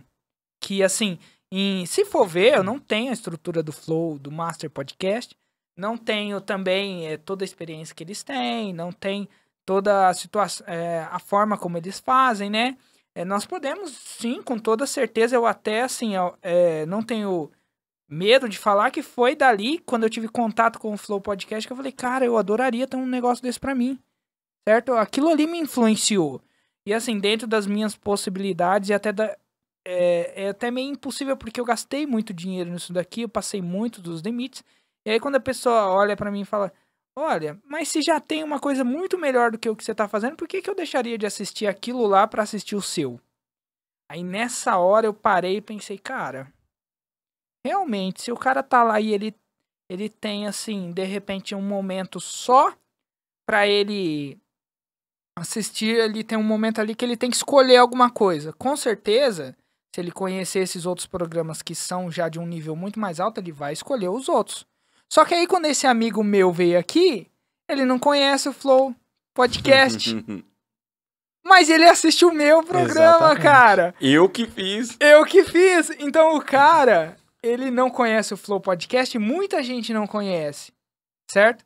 Ah, mas aí você tá pensando errado, você tá pensando só na possibilidade da pessoa que vai ser. É, da sorte que você tem que dar de uma pessoa te assistir só se ela não conhecer o programa, o Flow Podcast. Você tá pensando que você tem que dar a sorte dela não conhecer o Flow Podcast pra vir assistir o Marmelada? Não, eu comecei a pensar diferente, cara eu comecei a pensar que mesmo meu programa é, sendo de um nível mais baixo em todos os quesitos, ainda assim eu tenho certeza, cara, que vai ter gente, de repente, que vai se identificar mais com a forma que a gente faz aqui. Sim, era esse ponto que eu ia entrar, Jeff. Eu acho que o pensamento dele foi um pouco limitado aqui em relação a isso. Eita. É, acho que o, rolou o uns, pé que foi umas coisas sobrenaturais aqui. acho que o pensamento dele foi um pouco limitado, porque com a mesma pergunta dele você falaria, então por que, que ao invés do Flow você não assistiria o Joe Rogan, sendo que o Flow copiou o Joe Rogan? Cara, que exemplo maravilhoso, porque o Joe Rogan hoje é o maior podcast do Mas, mundo. Sim, e não só isso. O próprio Flow, se você vê as entrevistas do Monark, falou: a gente espelhou isso aqui totalmente no formato do Joe Rogan. Ou seja, você está falando que você está assistindo uma cópia e você está reclamando. E além de tudo, não é porque é um podcast e o outro é um podcast que eles são iguais. Você pode se identificar com o que a gente está fazendo aqui, por mais, ah, beleza, tem um formato, mas o convidado é igual? O papo é igual? A palavra é igual? Não, são totalmente O cara que diferentes. apresenta, às vezes você. É igual. É, tem, Isso daí você também se foi um identifica problema. mais com uma pessoa, às vezes não se identifica. Ah, não gosto do jeito que aquele cara É, fala. tem gente que não Porque gosta assim- do Monark isso. de jeito nenhum. Muitas vezes ele até fala que o pessoal lá fica reclamando, falando que ele só fala coisa porcaria, etc, o que eu discordo. Aí, beleza, às vezes o cara não se identifica, não gosta do Monark, então, beleza, eu gosto do que o Jeff fala. É. Se fosse assim, ah, beleza, tem o melhor dentista do mundo ali. Aí você não vai nas outras clínicas, todas elas vão Exatamente. fechar, porque aquela é boa. Porque só existe o maior do mundo e não é assim, E sem né, contar, cara? pior de tudo, na perspectiva sua. Exatamente. É, quer dizer que o que você falou é regra, que eu vou ter que parar o meu conteúdo porque você não gostou. Mas eu Parabéns, fiquei amigo. feliz Você não de gosta, alguém pessoas que nem sabem o que é um podcast e de repente tá ouvindo a gente. Você vê que às vezes era uma ideia que eles gostariam na vida deles, eles não tinham conceito, não sabia nem o que, que nem era. sabia o que era. nem sabia o cara. que era e depois se descobre apaixonado Um por amigo aquilo. meu falou, cara, eu fico esperando o próximo episódio. Eu fico esperando, porque Fica eu... ansioso, né? fica cobra, ansioso tem gente que até tal. cobra. Tem dia que eu não tô na stream, o pessoal fala assim, ô, você vai fazer stream hoje? Que hora que você vai ficar? Mano, aquilo pra mim é. Nossa, eu fico me sentindo. Eu falo, ô, vou sim, às vezes eu nem vou fazer. Alguém pede, eu me sinto bem, vou lá e faço. Legal, É cara. legal. Nossa, compartilhar isso com vocês aqui são as pessoas certas pra falar sobre esse assunto, realmente. E conforme a gente, o que eu gosto mais ainda, não teve nem ninguém. Eu gosto muito de papear. Sou, eu gosto de sentar e conversar. Não teve ninguém aqui que sentou e que eu não senti uma química assim, que eu não senti vontade de conversar com a pessoa. E isso tem sido muito bacana, cara. É, cada episódio isso tem assim feito uma diferença enorme na minha vida, cara. Bom, é, quanto tempo aí, Gustavo? Duas Caramba, horas e dez Pra aqui de, dois minutos e dez. de programa, né? É isso aí. Eu, eu sei que tem pessoas. A minha mãe ela assiste inteira. Ela gosta de assistir inteiro, cara. Eu fico. Eu acho isso muito fofo. Eu, eu me sinto muito realizado nesse sentido. Inclusive, os primeiros vídeos que a gente lançou, acho que é porque era o início, deu mais views. Agora caiu mais. Mas eu não importo nesse sentido. Porque eu acho que é assim mesmo. Eu já esperava que seria algo nesse sentido. Só que, pra mim, eu vou ser bem sincero, velho. Às vezes eu olho lá, coloco um vídeo lá, dá 40, 50 views. As pessoas que trabalham com, com YouTube, de repente iriam olhar pra esses números e falar, nossa, que porcaria. Só que eu já tô indo pra outro, outro lado. Você já imaginou 50 pessoas dentro Te de uma sala? ouvindo. É, 50 pessoas ouvindo. que Você já tá colocou fazendo. 50 pessoas dentro de uma sala? É muita gente, cara. Eu, eu não sou ninguém, eu não tenho relevância, eu não sou um apresentador. Eu não sei como fazer isso daqui, eu só estou fazendo. É a minha vontade E tem que dado tá aqui, certo, o que cara. é mais É a gratificante minha ainda. vontade. Então, quando eu me olho no espelho, eu falo, cara, eu não tenho aparência pra isso. Eu não, não tenho, de repente, uma oratória pra isso, mas eu tô aqui, cara. Né? E quando eu olho ali, algumas pessoas falam, ah, mas você não desanima, porque tem vídeo que só dá 30 views e tal. Eu falo, cara, 30 pessoas me escutaram. Eu, eu, eu piro muito nessa ideia, cara. Eu não acho pouco. Pra mim, isso é, é muito legal, cara. É muito legal. Além do fato de disso daqui ser uma terapia pra mim. Porque o ser humano, ele vive de projetos. Eu aprendi isso. Quando eu tinha banda, era Projeto traz objetivo, Isso. é muito gostoso. o cara que ele toca, que ele tá na banda, ele vive por quê? Ele sempre tem um show marcado. Aí ele tem alguma coisa que vai Ele acontecer. tem que tirar aquela música, se Isso. preparar pra aquilo, aquilo faz com Isso. que ele produza algo, ele vai fazer, vai Exatamente. atrás daquilo. Aí agora na minha vida é assim, eu sei que, poxa, tal Semana dia vai que vir. vem, que convidado que eu vou trazer? Como que eu vou Exatamente. programar? Tem como eu pôr uma Então, câmera a mais? Isso, entendeu? cara, eu fico pirando nisso. Ah, eu vou mudar a espuma do microfone, eu vou pintar, eu vou, eu vou trocar isso. Eu e o Gustavo fica conversando o tempo inteiro, cara, de, de quanto a gente leva a sério isso, de quanto a gente gosta, de quanto é bom fazer isso, sabe? De ver a parada andando e, e ah, quer chamar de hobby? Pode chamar, não tem problema pra mim. Pra mim isso tem muito potencial, mas eu não escondo que pode ser que um dia nem dê dinheiro. Nem dê, nem dê algum retorno nesse sentido. Nesse sentido, eu acho que talvez vai melhorar. Acho que é um pouco cultural do, do pessoal aqui de querer essas coisas gratuito. Mas você vai ver que volta e meia vai aparecer alguém que entende que tudo que eles consomem tem um preço. Exatamente. E ele vai te ajudar, porque ele vai falar, pô, eu gosto que o Jeff faz, eu quero que ele continue fazendo, eu vou apoiar ele. Sempre Exatamente. aparece alguém assim, assim, que você não É espera. o que eu cara. costumo falar pro pessoal, cara, você não precisa gostar de mim. Você não precisa nem assistir meus vídeos, mas eu sou da sua cidade, irmão. Se inscreve lá, mano. Só se inscreve lá, cara. Dá uma curtidinha lá. Você não precisa me assistir. Tem, eu sei que tem coisas muito melhores pra assistir. Eu sei que tem coisas mais relevantes. Você não precisa me assistir. Mas eu sou da sua cidade, meu irmão. Mas é o que, eu, é, o- o que o Gustavo falou é verdade. Eu ia falar, cara, às vezes é um preconceito tão grande do cara ele pensar, pô, o Jeff começou agora, então não é tão bom quanto o Flow. Não é tão bom quanto, sei lá, quem, outro podcast aí. Mas se ele desse só a oportunidade de pegar, mano, vamos experimentar? Vamos ouvir esse episódio aqui? Eu tenho certeza que ele ia gostar. Bom, eu, eu não, eu não sei a isso, história cara. do Flow, mas quem sabe como ele começou deve saber É. também que às vezes também não foi O fácil. Flow, cara, ele, ele tá e o- estourado agora. O próprio É, Monark é, falou que ele entendeu? demorou cinco anos aí, E ó, o Sim, William, cara, paulada. o, o William, Aliás, eu acho que foi dois, tudo que eu sei, já posso tá tentei fazer na vida também, Sim. o William sempre me apoiou, cara. Eu já tentei fazer um outro projeto no YouTube também, que eu lancei só um vídeo porque não ficou do meu agrado, mas ele era um cara que ele ficava no meu pé. Ô, você não vai lançar outro vídeo lá, Sim. cara? Eu te falei, não é bom ouvir isso. Né? Sim, E- eu, eu, alguém eu pede, alguém particularmente... pede o seu conteúdo, Mas, Gostei, eu, é muito mas bom. eu, eu entendo, eu não sou uma pessoa agradável para todos. Eu entendo que eu não vou atingir a massa. Certo? E eu entendo, eu falo pros convidados o seguinte: eu sei que tem gente aqui que tá assistindo só por causa de vocês. Por exemplo, o Coutinho, o, o, o Diego Coutinho, que foi o meu primeiro convidado, ele falou, cara, que a tia dele assistindo o episódio chorou vendo ele aqui, cara. que da hora. Mano, escorreu uma lágrima a hora que ela falou isso pra mim. Ela falou, cara, minha tia foi uma realização pra ela. Ela olhava aquilo na televisão, pra ela era um negócio tão grande. Eu estar ali Sim. fazendo aquilo, cara, aquilo me tocou profundamente. Eu não consigo esquecer isso. E o Coutinho é uma, assim, foi a pessoa que participou de tudo, de cada detalhe também da construção disso daqui e tal. Às vezes mandava pra você também, ó, Sim, sim. tô fazendo isso e tal. Então são pessoas assim, cara, que quando elas vêm falar comigo, elas falam com um brilho no olhar sobre isso daqui, né? E eu entendo que vai ter gente de repente, cara, que nossa, esse cara é chato. Eu não gosto dele. Tudo bem, cara, nem eu gosto de mim às vezes. Eu não gosto da minha voz, eu não gosto do jeito que eu falo. Cara, você não gostar de mim é o menor dos meus problemas, mas eu quero que você assista o episódio por causa das pessoas que estão aqui. Por E causa às- das pessoas Às vezes, que sentam mesmo aqui. não gostando de você, ela pode ouvir algo de você que acrescenta pra Sim, ela. com certeza.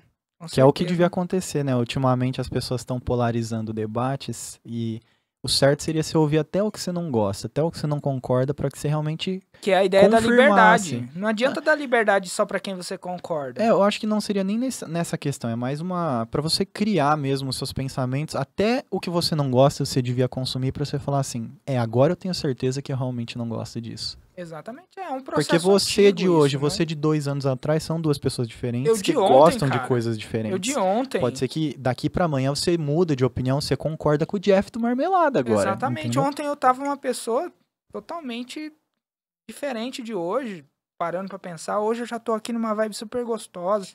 Eu sou uma pessoa diferente. Claro que a gente tem o nosso cerne, a gente tem é, todas as nossas orientações, a gente tem todos os nossos pensamentos, aquilo que guia a gente, cara. Mas é exatamente isso que você falou. Não é possível que em tantas horas aqui eu falando, Não, não- tenha dito uma coisa eu que não venha não falar seja uma boa, coisa que não sirva pra você, meu. Exatamente.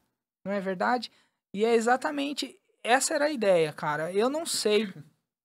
Quando eu tava montando tudo isso daqui, eu passava às vezes noites em claro, cara, isso não, não tem como dar certo, é muita coisa acontecendo ao mesmo tempo. Mas aí às vezes quando eu olho aqui, agora a gente tem até um- uma, Uma pessoa que tá plateia, né? assistindo aqui, cara. O, eu espe- o vejo tudo primeiro espectador É, o antes primeiro da espectador. visualização. Exatamente. Eu vejo tudo isso daqui funcionando, eu fico encantado, cara. Eu não consigo parar de ter esse brilho nos olhos, sabe? E aí as pessoas que vêm aqui e vê tudo funcionando também, é, as pessoas que vêm aqui e vê tudo isso funcionando, elas falam isso. Nossa, cara.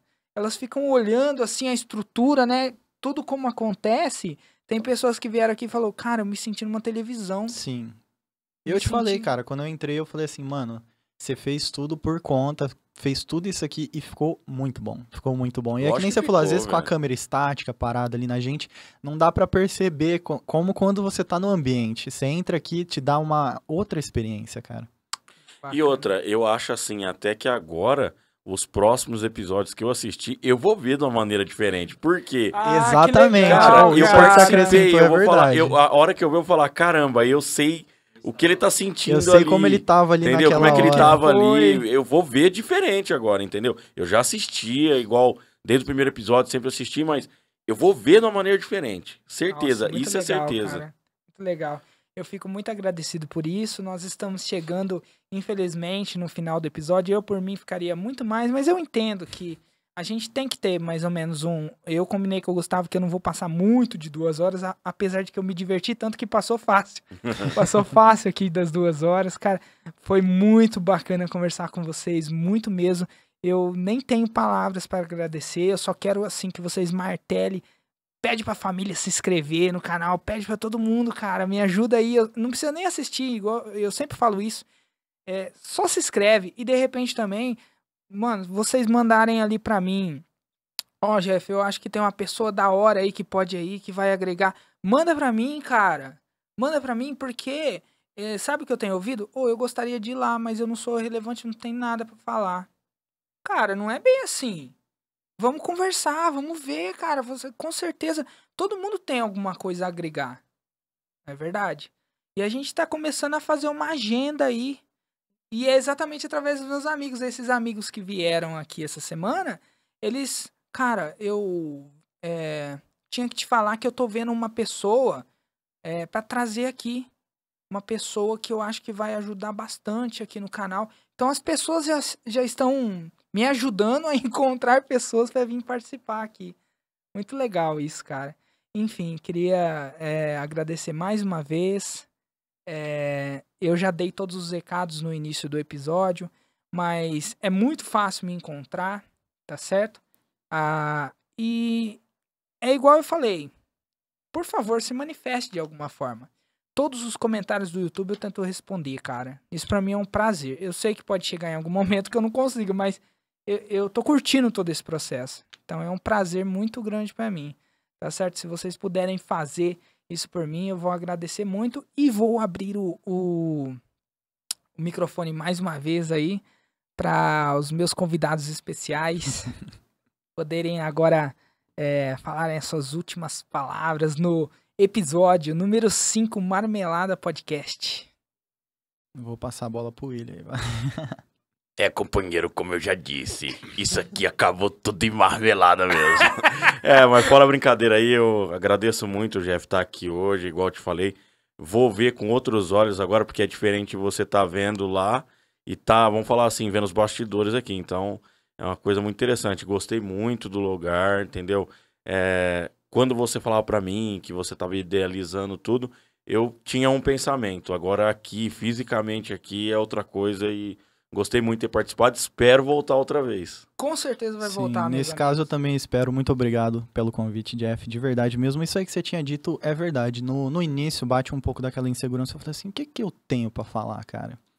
Por que, que eu seria um bom convidado? Por quê?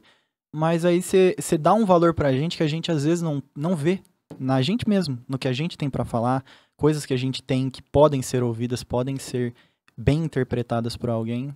Então eu agradeço muito essa oportunidade aí, brigadão Jeff, você tá ligado? E qualquer hora tomar uma cervejinha. Com certeza, cara.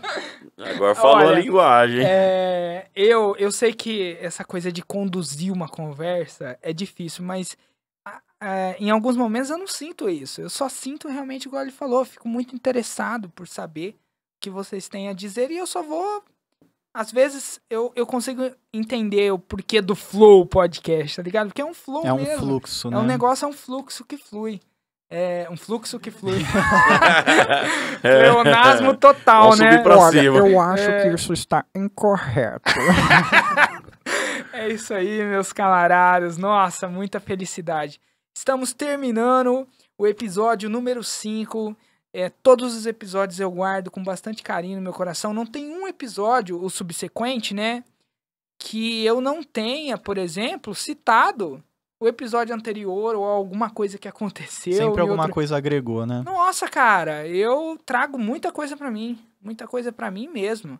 E assim, é uma conversa de bar, é uma conversa de que não tem de repente é, uma obrigação real assim jornalística, mas eu tenho certeza que é uma conversa que vai servir pra alguém, cara. O podcast ele me trouxe outras visões na vida, ele trouxe ou- é, às vezes orientações. Eu já tirei tanta coisa de podcast, cara.